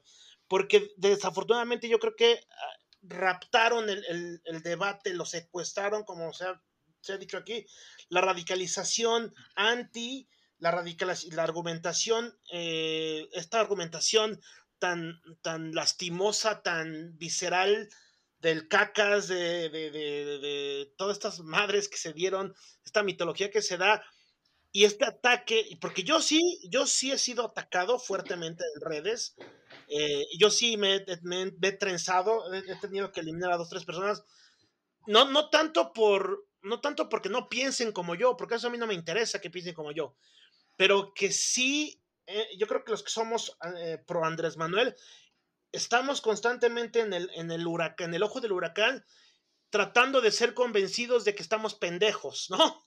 O sea, esa es, es, una de las cosas que, o sea, inmediatamente, inmediatamente el, el, interlocutor cuando sabe que tú eres pro AMLO, lo primero que se le sale, y que a lo mejor no lo dice, pero sí me han dicho, están pendejos los que votaron con... O sea, se vuelve una provocación directa ya son, ya son, ah, vamos a casi que hacer madrazos. No sé si lo hagan, me ha tocado mucho, no sé si lo hagan a propósito estos cuates que son antis, ¿no? No con el sentido del debate ni del diálogo, ¿eh? ya con el sentido del ataque. De saber que esto se puede, o sea, puede extrapolarse a una situación ya más de violencia, ¿no? O sea, porque a nadie le gusta que le digan pendejo, ¿no, amigo Guajiro? Claro, claro, no, pues es lo que te decía, es, es que ahí es donde el, pues la idea del lenguaje se pierde, ¿no? O sea, el lenguaje, pues lo podemos utilizar como una herramienta constructiva para tener acuerdos y negociaciones, pero si lo, utilizamos como una, herramienta destructiva para insultar y, denostar al, otro interlocutor, pues no, no tiene mucho sentido más cuando en teoría pues, somos seres evolucionados que llegamos al siglo XXI con un buen de tecnología a nuestro alcance que hemos desarrollado, ¿no? Oye, pero un, tema que, es curioso, porque es más allá de México, ¿no? Este, que se habla mucho en, estas redes sociales que, nos han permitido esto, las redes sociales, estar en contacto con un mundo más allá del, de lo que pasa en nuestro país. Hay ciertos pensamientos o preocupaciones, probablemente son más preocupaciones que quizás estén basadas en hechos, en que el mundo en general se está, se está dando vuelta hacia la izquierda.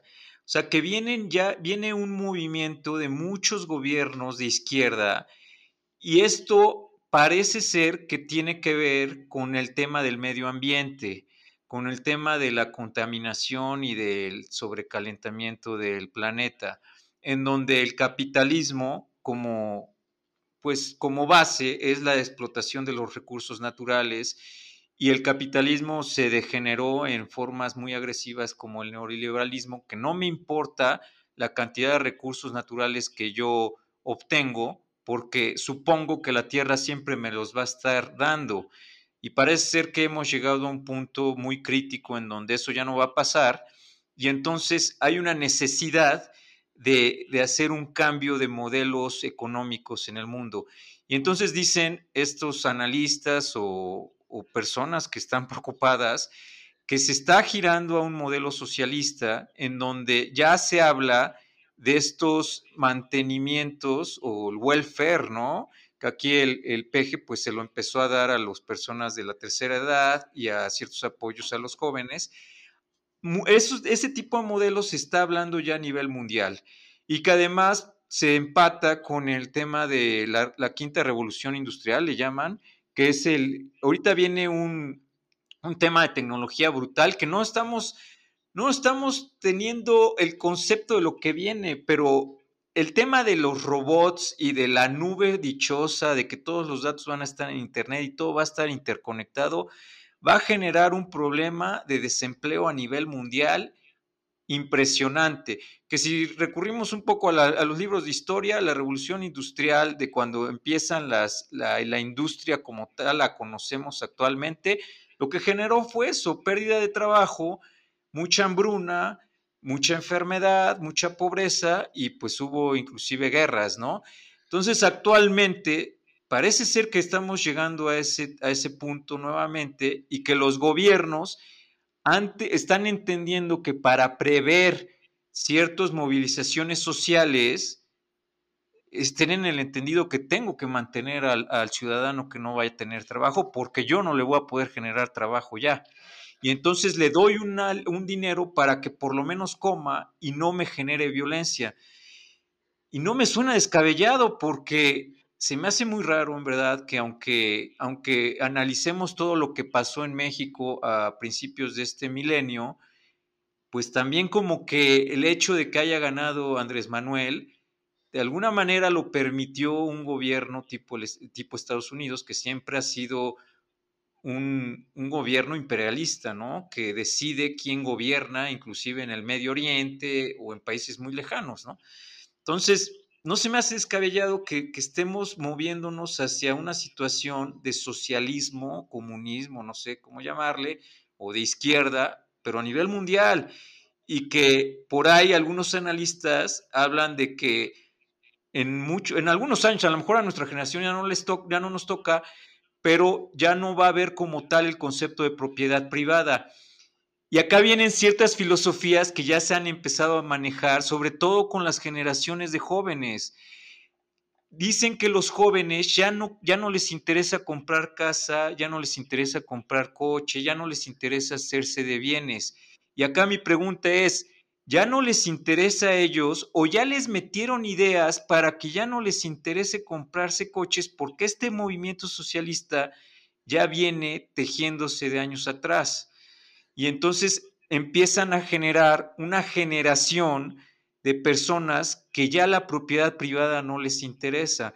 Recuerdo hace como cinco años, estaba platicando con un buen amigo que trabajaba en Volkswagen y me decía eso, es que ya las nuevas generaciones no les, no les interesa comprar coche, entonces nuestros modelos ya se van al leasing, al tema de renta. Y pues dije, ok, las nuevas generaciones traen nuevas ideas. Y a veces veo todos estos movimientos o estos modelos de insertar ideas de los medios de comunicación y más bien creo yo que nos han ido metiendo la idea de que ya no tiene caso comprar coche, ya no tiene caso comprar casa y nos vamos a un esquema en donde rento y si no tengo, el gobierno me da. Y, y, aunado a este tema de la quinta revolución industrial, pues puede ser, ¿no? Puede ser que por eso un tipo, Andrés Manuel, esté gobernando en México, ¿no? Y hoy se echó un speech en la ONU de esa índole. Dijo este tipo de comentarios, ¿no? De que de que primero los pobres, de que hay, que hay que darles dinero para que no estén tan de la chingada, bueno, con frases bonitas, ¿no? Y luego sale de la ONU y hasta mariachis, cabrón. es una mamada, es una mamada. Es una mamada ese cabrón. Eso fue una mamada. No, y fíjate lo, que, lo que sale diciendo en este. Lo, primero lo llaman para que encabece la sesión del Consejo de Seguridad, ¿no? De, de las Naciones Unidas.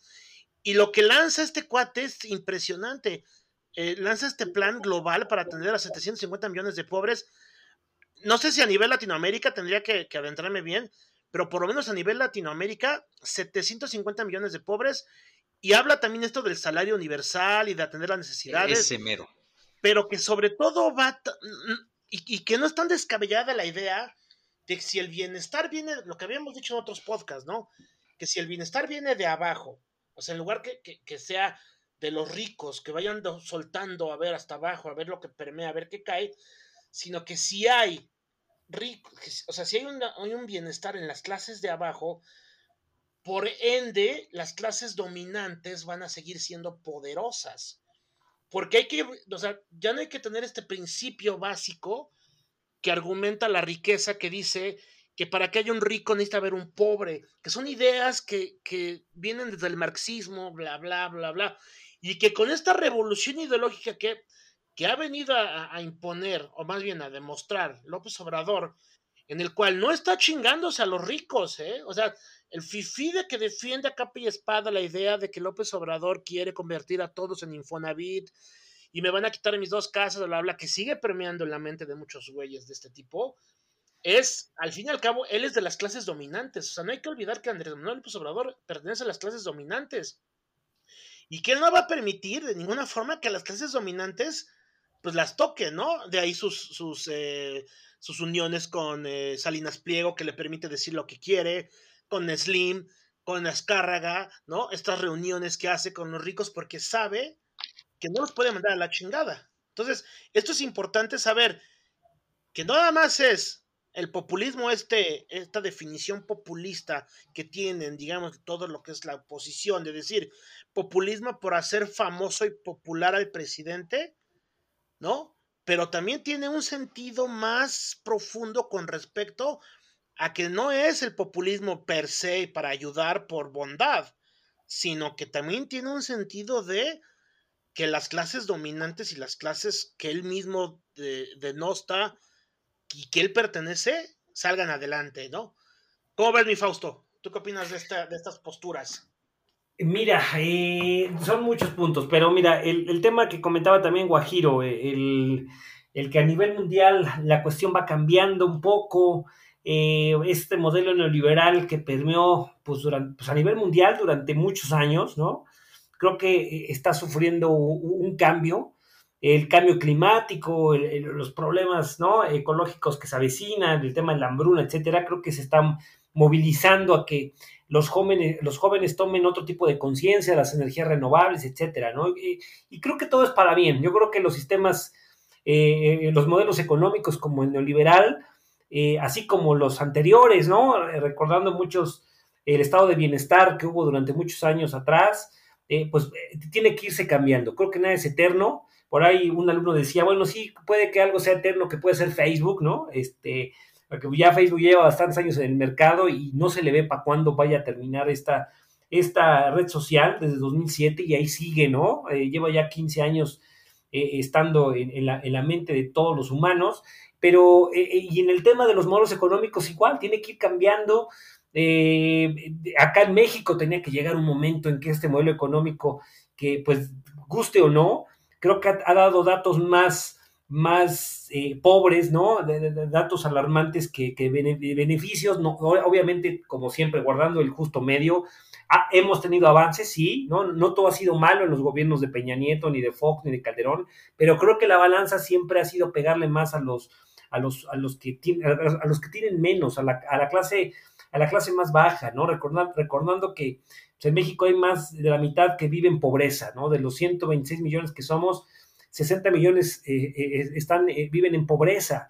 Entonces, creo que el cambio en general, ¿no? estos cambios en el modelo económico en los países creo que son buenos.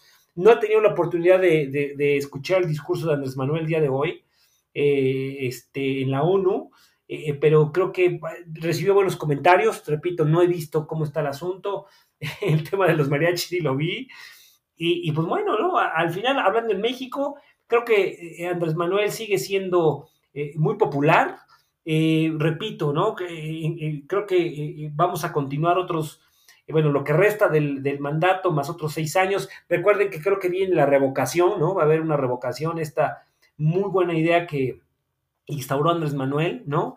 Yo creo que va a continuar, no, no creo que haya algo eh, que, diga, ¿sabes qué? Pues ya te, vamos a correr, va a continuar y creo que vamos a continuar cambiando este modelo post-neoliberal que él le llama y creo que va a ser también para México como también para nivel mundial. Es mi opinión, creo que vienen cosas, creo que vienen cosas buenas. vienen cosas buenas. Y retomando un poco, eh, estoy aquí metido en lo que estaba diciendo. Muy interesante lo que, lo que menciona. Él habla de un programa global para 750 millones de personas, no, no es únicamente para Latinoamérica. Son 750 millones de personas que viven con menos de 2 dólares al día. Y que esto, este programa va a ser financiado por personas y corporaciones, las, las personas y corporaciones más ricas del mundo. ¿sí? Eh, dice que el programa se va a llamar Programa Mundial por la Fraternidad y el Bienestar y aspira a recaudar un billón de dólares a través de tres principales fuentes de ingresos. Lo que habla también de que este cuate no nada más propuso a lo güey, ¿eh? Si hay una fundamentación atrás bastante interesante de lo que está diciendo. Esperemos que pues no lo tiren de a loco, porque pues, obviamente Sabemos que las clases dominantes podrían poner el grito en el cielo. Y habla que la primera de las tres partes eh, para, la, para la recaudación de ingresos es la contribución voluntaria anual del 4% de las mil mayores fortunas del mundo. Que también no es tanto, ¿no? Otra aportación similar de las mil, empresas más grandes. O sea, primero son las más eh, ricas, luego las más grandes.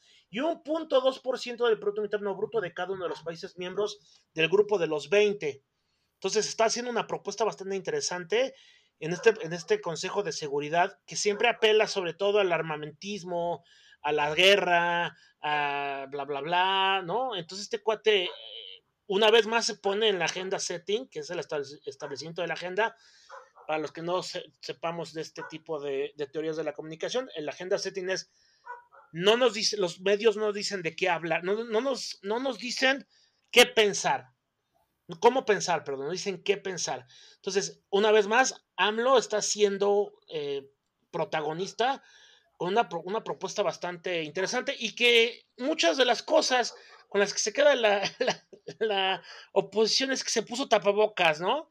Entonces, fíjense, el detalle aquí es, propuso un plan global de ayuda a la pobreza, no nada más en América Latina, ¿y con qué se queda? Y, vean mañana, por favor, eh, este, estamos grabando el podcast un 9 de, noviembre. Eh, no, un 11 de noviembre, perdón, de 2021, a las son 8.33. Hoy salió la nota, mañana se va a le va a dar más, este, se le va a dar más difusión. Van a ver que la mayoría de los medios van a clavarse con que se puso el tapabocas.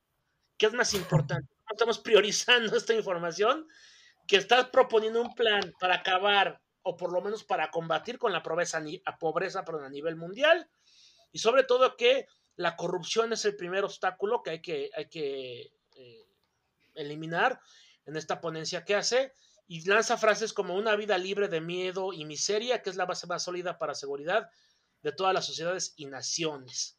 O sea, una vida sin miedo y sin miseria. AMLO eh, remachó su discurso con críticas al estilo de vida lujosa y frívola de las élites. Entonces, esto es lo que está haciendo este cuate, es bastante interesante. Algo más que quisieran comentar con respecto a esta postura que tiene eh, Andrés Manuel y qué es lo que vamos a ver en los medios eh, en, estos días que se vienen. Yo, yo, creo que Andrés Manuel sigue con su misma, con su misma, con su mismo objetivo, con su mismo sentir, con su mismo eh, optimismo, con sus mismas ganas de cambio y lo, lo, lo, lo permeó hoy a nivel mundial. que creo que sigue siendo coherente con sus, con sus palabras, coherente con sus discursos, coherente con sus acciones.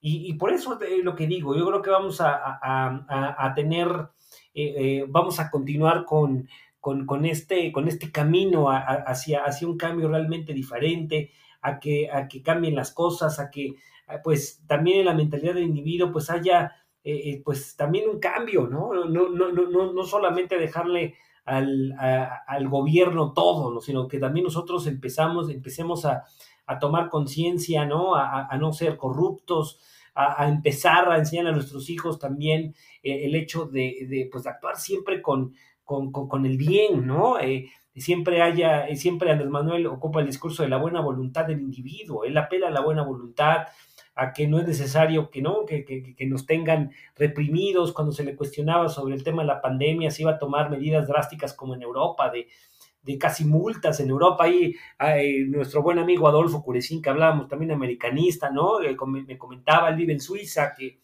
que pues allá se les multaba, ¿no? Si salías a la calle en los tiempos gruesos de la pandemia.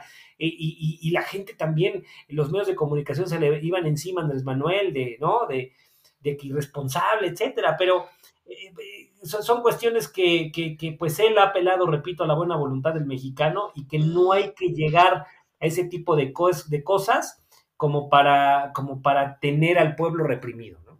Sí, sí, totalmente.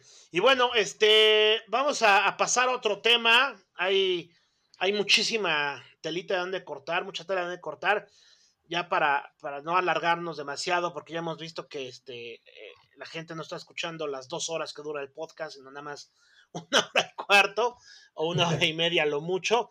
Entonces, vamos a, pasar al, al, siguiente tema que fue la captura, bueno, más bien, a la captura, la renuncia de Santiago Nieto, que fue uno de las de, de la mano derecha de la, de la, unidad de inteligencia financiera de AMLO, que ha sido este cuate que lo ha estado apoyando, pero que coqueteó con, con, con la oposición, coqueteó con, con, gente con la que no tenía que coquetear.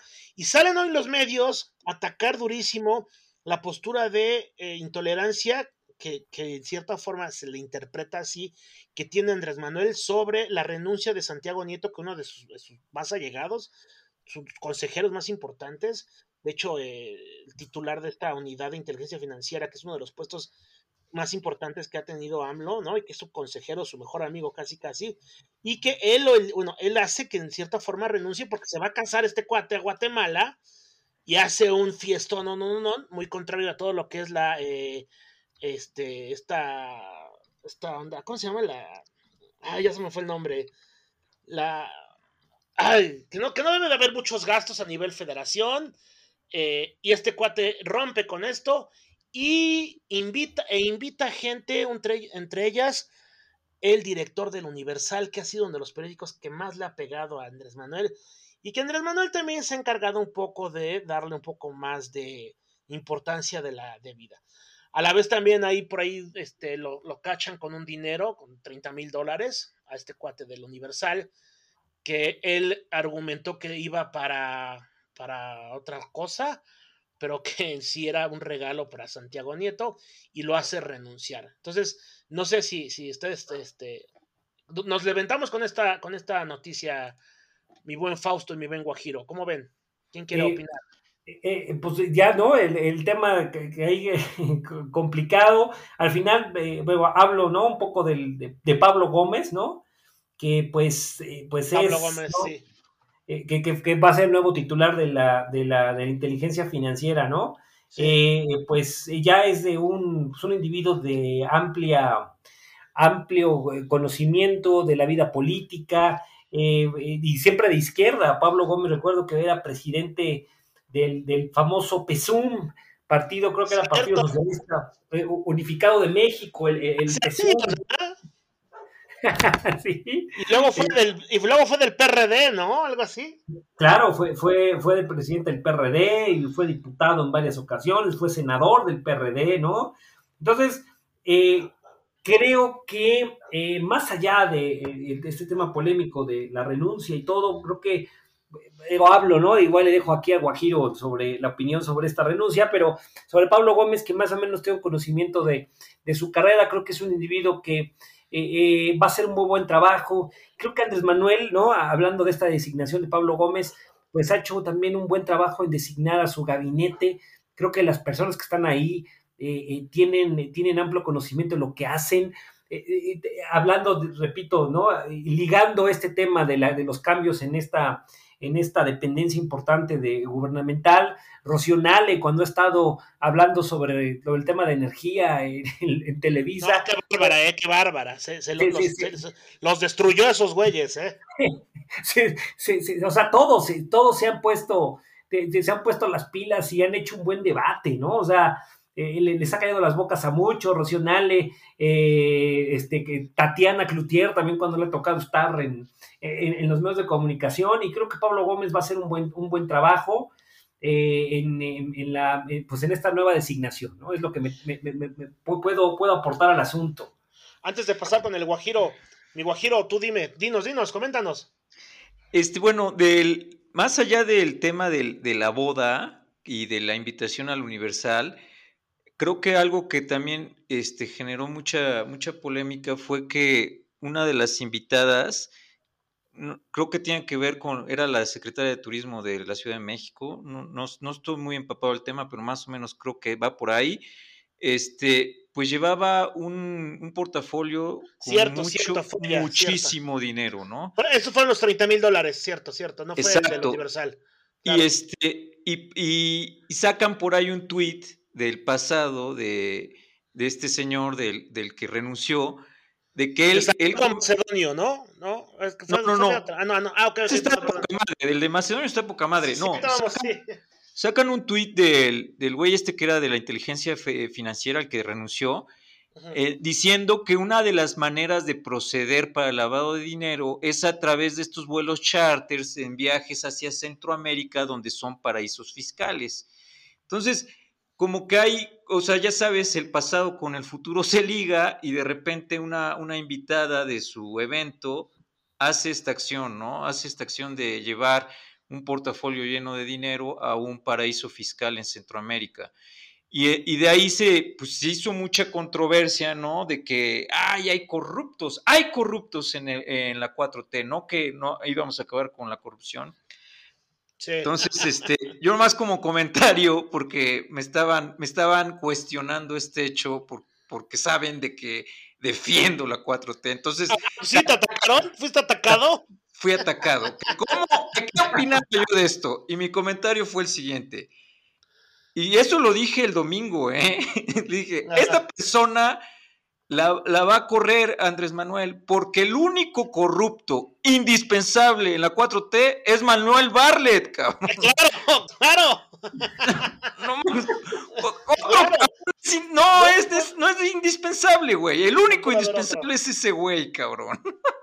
Cierto, cierto. Y no mames, ayer renunció hoy en la mañana, ¿no? O sea, hay una parte que, que más allá de más allá del discurso, creo que sí lo lleva a cabo, no sé a, qué nivel, ¿no? Pero de alguna manera sí lo quiere evidenciar él de que si alguien se pasa de lanza y no es indispensable, patitas pa' qué te quiero, ¿no? claro. Fuego. Claro. Y, y, de alguna manera ha sido su, su estandarte porque pues a él nunca le han podido comprobar este, temas de corrupción, ¿no? Y a lo mejor los hace, pero a lo mejor es tan inteligente el cabrón que nunca se los han podido comprobar, ¿no? Y, y, y siempre lleva ese discurso, ¿no? inclusive ahorita, como comentabas lo que leías, Chucho, en la ONU, ¿no? Da el discurso de, de lo importante que es erradicar la, la, corrupción para que muchos problemas de la humanidad se terminen. Hoy exactamente en la mañana estaba viendo un, un video de un exagente ruso bien setentero el video, ¿eh? Por, los muebles y los peinados de las personas y, los, y el outfit, sí se ve setentero, principio de los ochentas, en donde está dando una pequeña de clase de cómo se, cómo, cómo, cómo hay toda una metodología que se crea desde la KGB en Rusia para someter a un pueblo, a una cultura, ¿no? Y da, da pasos, ¿no? De cómo lo van haciendo paulatinamente, cómo, cómo van creando modelos de pensamiento, que, que, inclusive son aplicables a la fecha de hoy, porque, porque hablan de cosas que dices, no mames, ahorita está pasando, ¿no? Y este, pero él dice que en, en dónde se, se desquebraja todo, dice, es en el primer paso, porque en el primer paso lo que se busca es desvincular al ser humano de nuestra relación con, con la espiritualidad con una religión, con, un, tema de ese tipo en donde hay una comunicación con, con un ser más grande, ¿no? El creador, o la, en, la, creencia que tengamos es, es, alguien más grande y más poderoso que nosotros. Dice, ese es el primer paso. Si la sociedad regresa a ese primer paso, todo lo demás de lo que nosotros pudimos haber hecho se desmorona porque la gente vuelve a actuar con principios en base a la moralidad.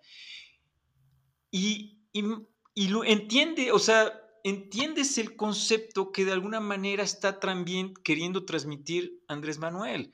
Hay que regresar a cuestiones de, actuar bien, o sea, de, no ser corruptos, de no ser tramposos, de no, de no ver solamente para mí, para mi beneficio, que al final de cuentas son, son principios filosóficos, morales, quizás religiosos, porque las religiones los, lo, pues, es algo que enfatizan mucho, ¿no? De, pues de, de actuar de la manera correcta, ¿no? Y, y hilando este, este video de estas estrategias, ¿no? De, de, cómo tronar una sociedad con lo que él dice en la ONU, pues tiene sentido, ¿no? O sea, creo que en el gobierno de Peña Nieto se permeó la corrupción, era muy bien visto ser corrupto, ser tramposo, lo que hemos comentado de, vender facturas, ¿no? Era así como si no lo haces, qué pendejo eres, casi casi, porque se puede hacer, el gobierno lo permite y te puedes inflar de dinero a lo cabrón.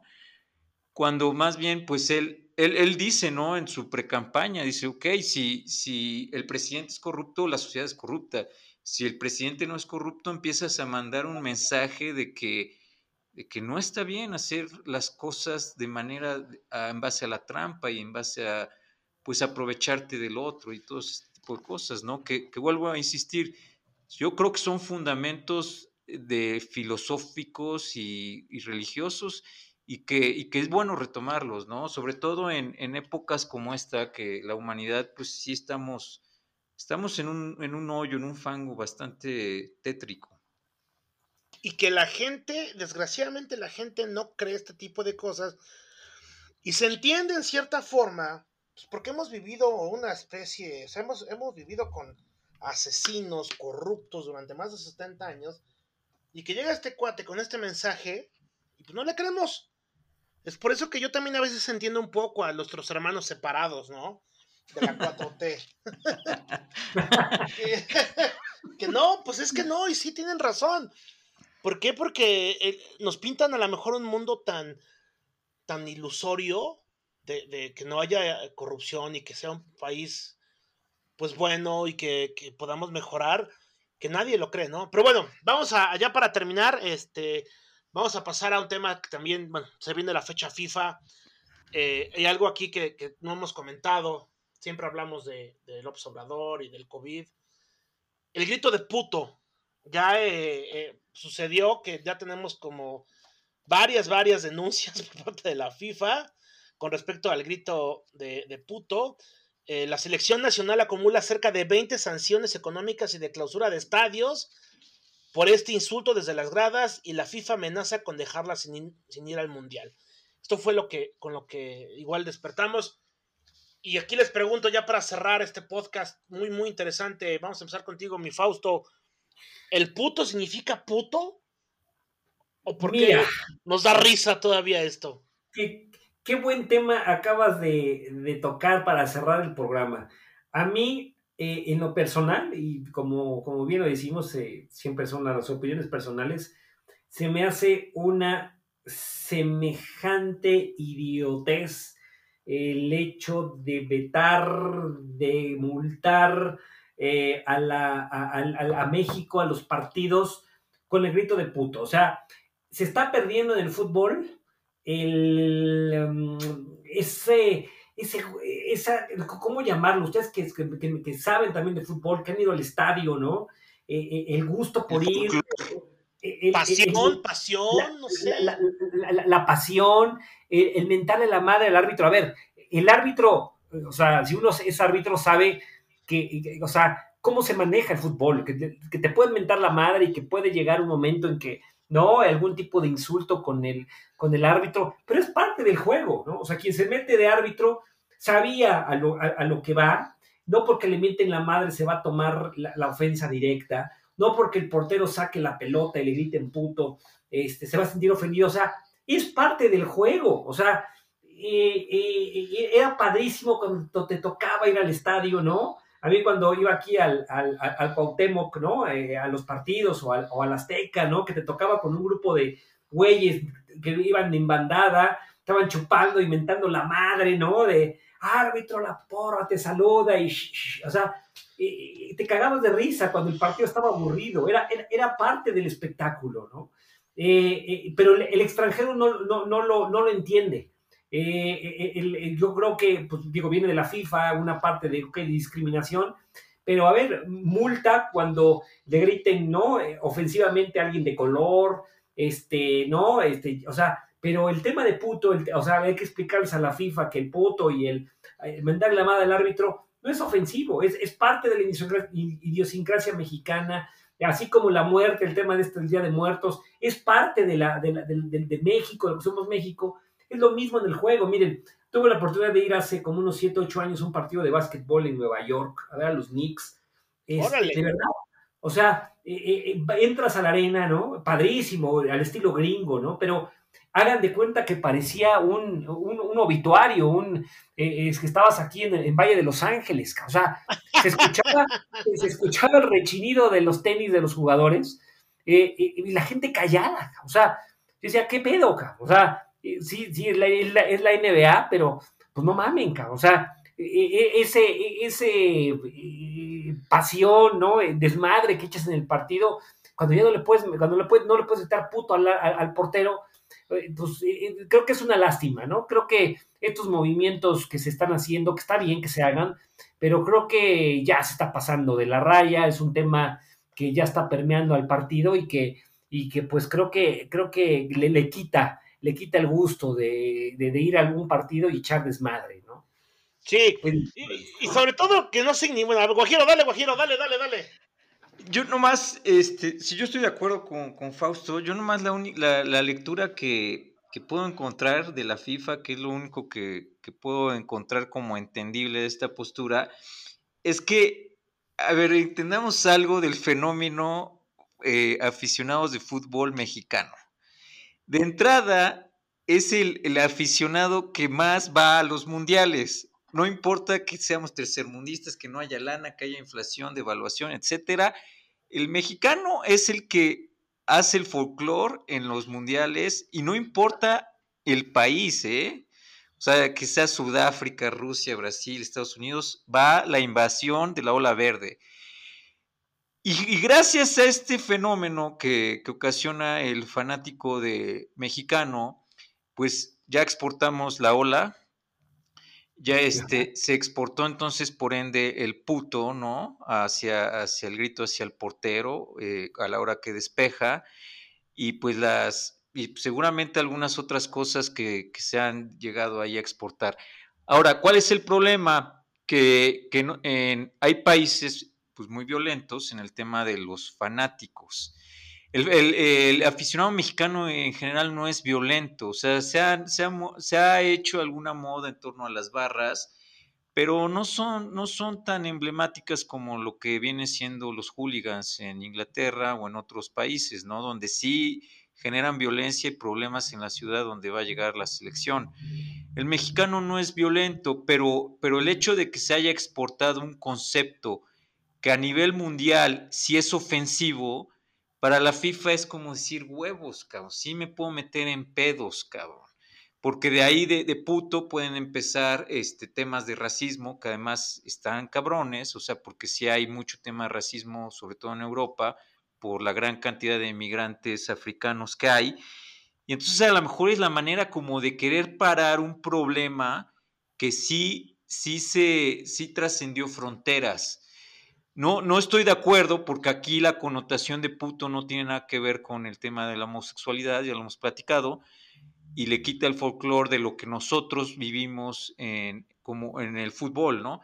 Pero, híjole, sí se me hace que tiene cierta, cierta parte que la FIFA quiere como que acallar eh, futuros problemas que se pueden avecinar, ¿no? Como decir, ok, si permites puto, puedes permitir que se diga negro este, chango, marango, ¿no? Claro, claro. Entonces, no sé, por ahí creo que pudiera, pudiera ser. ¿no? sobre todo, digo, lo, lo, entendemos, ¿no? Yo creo que el sentir, si hiciéramos una, una, encuesta sobre el sentido del puto, yo creo que el 90% de los mexicanos, sean homosexuales o no sean homosexuales, están de acuerdo, o no, si no el 90, por lo menos el 80 o el 75, de que la palabra puto en los estadios no, no refiere a, a un gusto sexual, ¿no? Determinado y que desgraciadamente en cierta forma la palabra puto pues ha sido tomada para referirse a estas personas, a, las personas que tienen una, orientación sexual diferente y que sí podría sonar un poco, no más bien un poco, un mucho discriminador, o sea, de, discriminación. porque obviamente estamos en un mundo donde los eufemismos y lo políticamente correcto pues está ganando. Entonces yo creo que por ahí tenemos la batalla perdida, aunque yo estoy muy, muy de acuerdo con lo que dice Fausto, se me hace una mamada. Eh, explicaste perfectamente bien el folclore de lo que es y luego Guajiro tú retomas el punto de la, de, la FIFA de no permitir este tipo de expresiones. Ya la tenemos la batalla perdida. Yo no creo que se entienda que es un, un uso y costumbre que podamos decirle puto a esa persona que es cobarde y que está relacionado el puto con la homosexualidad también, ¿no? Entonces, de entrada yo creo que sí ya no, no va a haber más. Lo, no, lo, no, lo, no lo entiendo, lo explico, no lo, no lo eh, trato de justificar de ninguna forma, porque el puto yo creo que eh, nos ha acompañado toda la vida, ¿no? Y es parte de los usos y costumbres mexicanos, pero que es una batalla perdida y que vamos a ver si es cierto, como dices, Guajiro, que somos uno de los países, o si no el país con más asistentes y con más derrama económica dentro o fuera del país con respecto a los mundiales, si hacen reales este tipo de amenazas con un, con un público tan poderoso. Pero bueno, es con este tema con el que vamos a cerrar. Oye, yo nomás, antes de cerrar el programa, este, me estaba recordando el, que hubo un, hubo un programa, un podcast, que se, bueno, sí se dedicó una gran parte del tiempo a lo que pasó con los uniformes de las, de las de softball del equipo olímpico mexicano. Ah, claro, claro, muy bueno, ¿eh? lo, traigo, a la mesa porque recuerdo que, acá Fausto este, estaba muy enojado y, lo manifestó en sus redes sociales y después un poquito entendí su enojo porque Fausto es un coleccionista de playeras. Ah, cierto, este, cierto. Y entonces un poco entendí su molestia, que, yo la verdad no, no, me enojé, no, al contrario, pues, o sea, un poco lo entendí, pero, pero tú también, Chucho, estabas muy molesto. Entonces acá, Fausto, ¿qué nos pudieras comentar de ese hecho? Ya, ya calmaste tu enojo, ya estás en paz con estas jugadoras. es que mira, eh, no, o sea, entiendo el tema de las, el sobreequipaje, y, pero no sé, o sea, eh, más allá del tema del coleccionismo que me encanta, ¿no? Que es uno de mis hobbies, no, no, o sea, eh, a ver, o sea, ustedes que son poblanos franja de hueso colorado, o sea, por más vieja que tengan una prenda del Puebla, ¿no? Este, estoy casi seguro que no la van a tirar, cabrón. O sea. Sí, es un simbolismo, claro, claro. No, o sea, la, la, la, van a guardar, cabrón. O sea, por más, mira, eh, apenas eh, eh, compré, bueno, un cuate, ¿no? Con este coleccionismo rápidamente, ¿no? ahora, ahora me contactan cuates que me dicen, oye, Fausto, pues estoy, estoy vendiendo mi playera, ¿no? ¿Cuánto me das? Y este, y, compré una playera, fíjense, de, las chivas, de la temporada 81-82, una Garcís.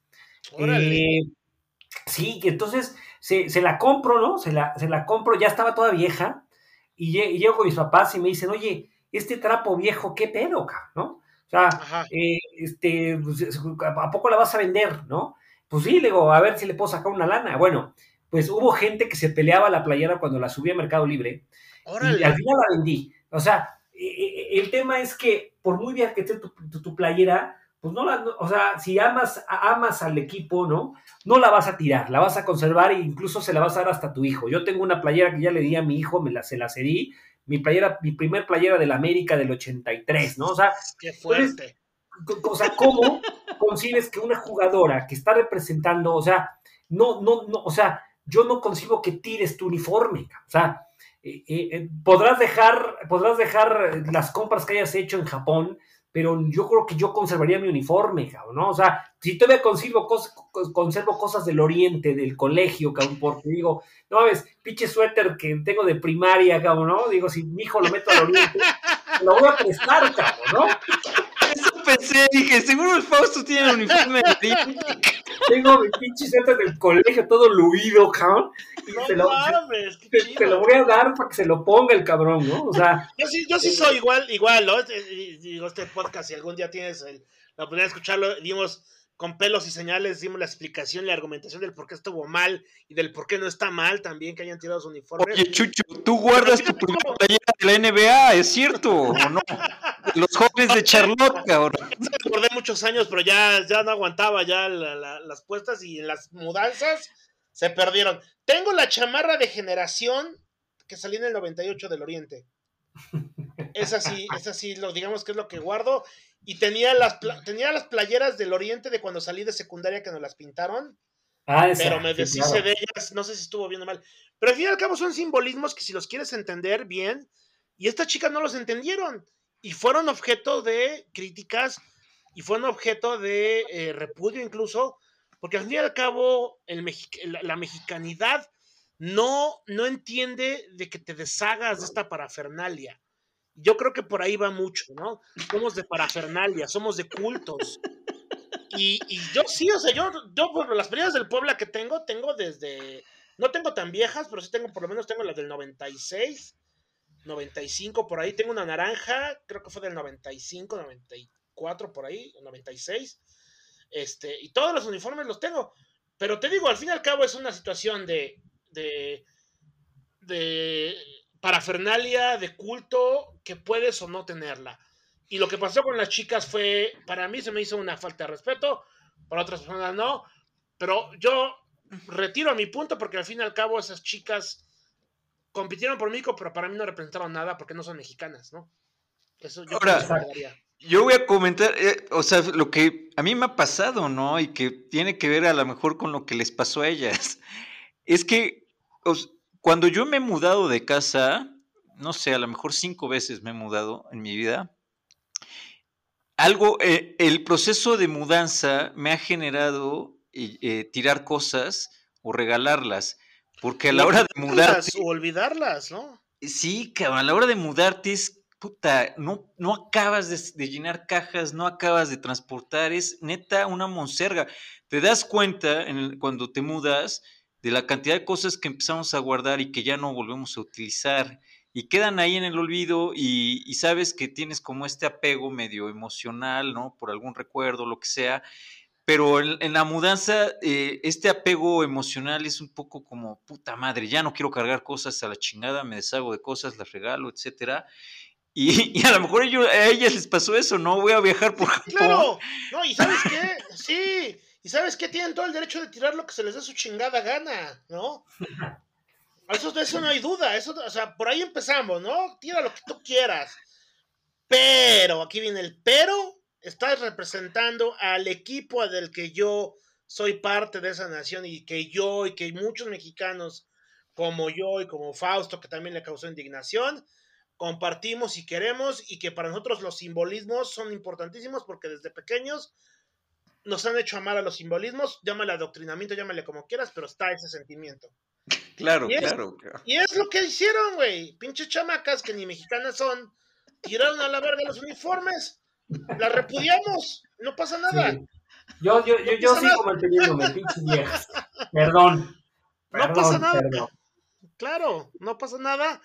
Los tiraron y así como puede que alguien, este, no sé, haga, no sé, la bandera, la use de calzones y sabes que no la puede usar porque desde pequeño en civismo, en la clase de civismo, te dijeron que el escudo nacional se puede usar para ni madres, nomás para la bandera, pues sabes que no se puede usar y te indignas si algún güey se pone de calzones la bandera de México, porque sabes que legalmente no. O sea, es adoctrinamiento al fin y al cabo, ¿no? Pero bueno, chicos, tuvo de huevos este podcast, muy padre, ya, nos, ya casi llegamos a la hora ya para cerrar, para cerrar, algo breve que quieran decir, lo que quieran, este, promocionar algo, algún mensaje de publicidad, lo, que necesiten, nos escuchan 60 personas, 80 personas, o lo que quieran decir. Eh, mi Chucho, eh, eh, Guajiro, gracias por la invitación, de verdad, ojalá no sea la última vez que me inviten, yo voy a ser siempre eh, felizmente estando con ustedes platicando de todos estos temas que también me apasionan, eh, de fútbol, ¿no? Eh, la política, y gracias, ¿no? Que, sigamos, sobre todo, invitarlos a que reflexionen las noticias, que no se vayan con el primer con el primer eh, portal de noticias, con el primer posteo de noticias en redes sociales. Hoy es muy fácil criticar sin, sin realmente tener eh, argumentos. Eh, váyanse a muchas fuentes, no solamente se quedan con una, utilicen cuatro o cinco. Cuando van un tema de, de, COVID, pues analicen, o sea, no, no, no se vayan con, con el primero, ¿no? Con el, con el primero que vean. Sean chairos o no, ¿verdad? Sean chairos o no. sean chairos o no, ¿no? O sea, hay que, hay, hay que, hay que fomentar el, el, raciocinio y sobre todo el, el, no publicar cosas y, emitir juicios sin realmente fundamentos. Si realmente estamos en, en, millones de habitantes con números de COVID de muertes eh, mal, pues a ver, hay, que ver si efectivamente ¿no? Lo que comentaba de, Jorge Ramos, realmente si es, es, cierto lo que dice Jorge Ramos, irnos a revisar, ah, no, pues mira, es por millón de habitantes, ¿no? O sea, no estamos tan mal, estamos en lugar número 14, ¿no? Además, eh, irnos a, ver o a, cuestionarnos, oye, ¿por qué estamos a lo mejor en el lugar número 14? ¿Por qué no estamos más abajo? Ah, bueno, pues investigar que México es el segundo lugar con más obesidad en el mundo, ¿no?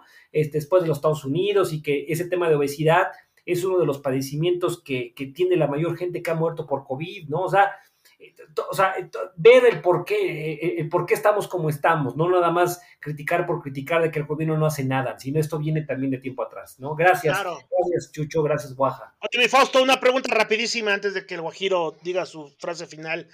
¿Cuál es el objeto que has comprado más caro o que has vendido más caro de tu colección? ¿Y cuánto cuesta? Si se puede saber. claro que sí. Eh, eh, el, objeto más caro que he comprado eh, fue el de las chivas, que les comento. y el, pero no, no, no el, bueno, y, el que vendí más caro, o sea, es la realidad, o sea, lo, compré caro, pero lo vendí caro. Y, ¿Se puede saber el precio? ¿Mandé? ¿Se puede saber el precio? Sí, lo, compré en, en 3 mil pesos, la, la esta vieja, y, la vendí en 9 mil. Nice. Eh, y, tengo una, tengo una chamarra que viene ya de tiempos ancestrales de Nacho Treyes del, de la selección. sí, de la selección mexicana del, entre el 70 y 76. A ver si hacemos después un, podcast de esto. Sí, eh, claro, la, claro. La, marca que vestía la selección mexicana eh, es, era la marca RIG, R-I-G. Eh, hizo los uniformes de la selección mexicana entre el 70, del, o sea, el Mundial del 70 hasta el 76. Ya en el premundial del 77 lo hizo Adidas y luego vino Levi's en el 78. Pero bueno. ¿Levi's hizo el uniforme de México? ¿Levi's? Sí, del 78. Eh, claro, la selección. madre! ¡Qué interesante! Eh, fue, fue, con Argentina con, con Levi's, pero el premundial fue la primera vez que Adidas vistió a México, nomás tuvo el premundial, luego fue Adidas, pero antes, seis años antes, eh, bueno, del 70 al 76 fue esta marca mexicana RIG. Tengo la chamarra de, Nacho Treyes. Eh, esa de leer, esa de costar, no mames. Sí, e, e, esa, además es una talla mediana, o sea que te queda bien, además es gruesa, trae el logo como una especie como de toalla, una, una como, como, como bordado, como tipo toalla, de esas viejas, eh, con el logo antiguo, y pues esa la estoy dando en 20 mil pesos, mi querido Vale. No, sí, para que la quiera, pues sí, sí, sí, sí, pues ahí está. Oye, ¿la tienes, la tienes este, en, un, en un marco, enmarcada o algo así? No, la, la, tengo guardadita ahí este, en el closet. Este, la tengo en Mercado Libre, que es la plataforma en donde vendo. Y, este, y además de esa tengo otra, fíjate, que era de mi papá, que la compró en Rodoreda, una chamarra Levi's, pero de, del Comité Olímpico Mexicano, eh, de la Olimpiada de Los Ángeles 84. No, más. Eh, eh, además es, es blanca, y digo, una prenda blanca conservarla es muy difícil. Bueno, está como nueva la prenda, ¿no? esa la tengo en 5 mil varos. Órale, chido, chido, mi Fausto. No, qué interesante, sí estaría chido hablar, hacer ahí un, un especial de, de, los objetos de colección y de lo que tienes, ¿no? Mi Guajiro, ¿algo que quieras comentar? Eh, nada más dos cosas. Este, cuando me enteré de, de, de, este hobby que tiene Fausto, me lo encuentro en la calle, iba en su moto, ¿no? Atrás de casa de mis papás, por ahí, no sé si sigas viviendo por ahí, pero me lo encuentro, este, y bueno, lo que me llama la atención es, su, es una playa de la América hermosamente horrenda, cabrón. Es como lo puedo describir. Es ochentera. Neta, la, toda la, el diseño está, no mames, cabrón, está entre bonita y fea, cabrón. Entonces digo, no mames, es el Fausto, le toco. Me enseña la playera de la marca Reynoso, algo así me comentaste. No sé. Reiger, Reiger. Es Reynoso Era- con. Eh, Ajá, era la marca de Reynoso, de Carlos Reynoso y de Panchito Hernández. ¡Ah! ¿Cómo ves? ¡Wow! ¡Wow! ¡Qué de huevos! Está de huevos. güey. Está de huevos la playera por fea, cabrón. Imagínate, Carlos Reynoso haciendo playeras, no mames, cabrón. ¿no? O sea, Pues es que era. Era, Pero- era la moda, ¿no? Ese güey era una marca, ¿no? En esa época. pues sí, pero, pues, güey, no, nada que ver con lo que los diseños que pudo haber hecho Garcís, Adidas en esa época, ¿no? No, Pues qué está sí. la playera, cabrón. Y otra cosa que, recuerdo de, de Fausto en sexto de primaria, cómo me da risa. En clase de español nos dice la maestra que la G y la N era, era la ñ antigua, ¿no? Que antiguamente ajá. no existía la ñ y entonces la G y la N formaban, formaban el vocal. La ñ, ajá. La ñ. Y dice Fausto, sí, como la revista Signore. Y se empieza a reír. ¡Ay, güey! En sexto de primaria, yo entendí ya como cuatro años después. Dije, este güey estaba adelantado a su época. Cabe mencionar que la revista Señor, ¿eh? Era una revista de contenido para adultos. Correcto, correcto, correcto, correcto. Soft, pero era de adultos. Está bien, eh, eh, tuvimos muchos, muchos recuerdos, muchos flashazos. Nos, nos clavamos ya casi las dos horas. Yo juraba que no iba a durar dos horas, pero bueno. Estuvo muy chido. Eh, Fausto, muchas gracias.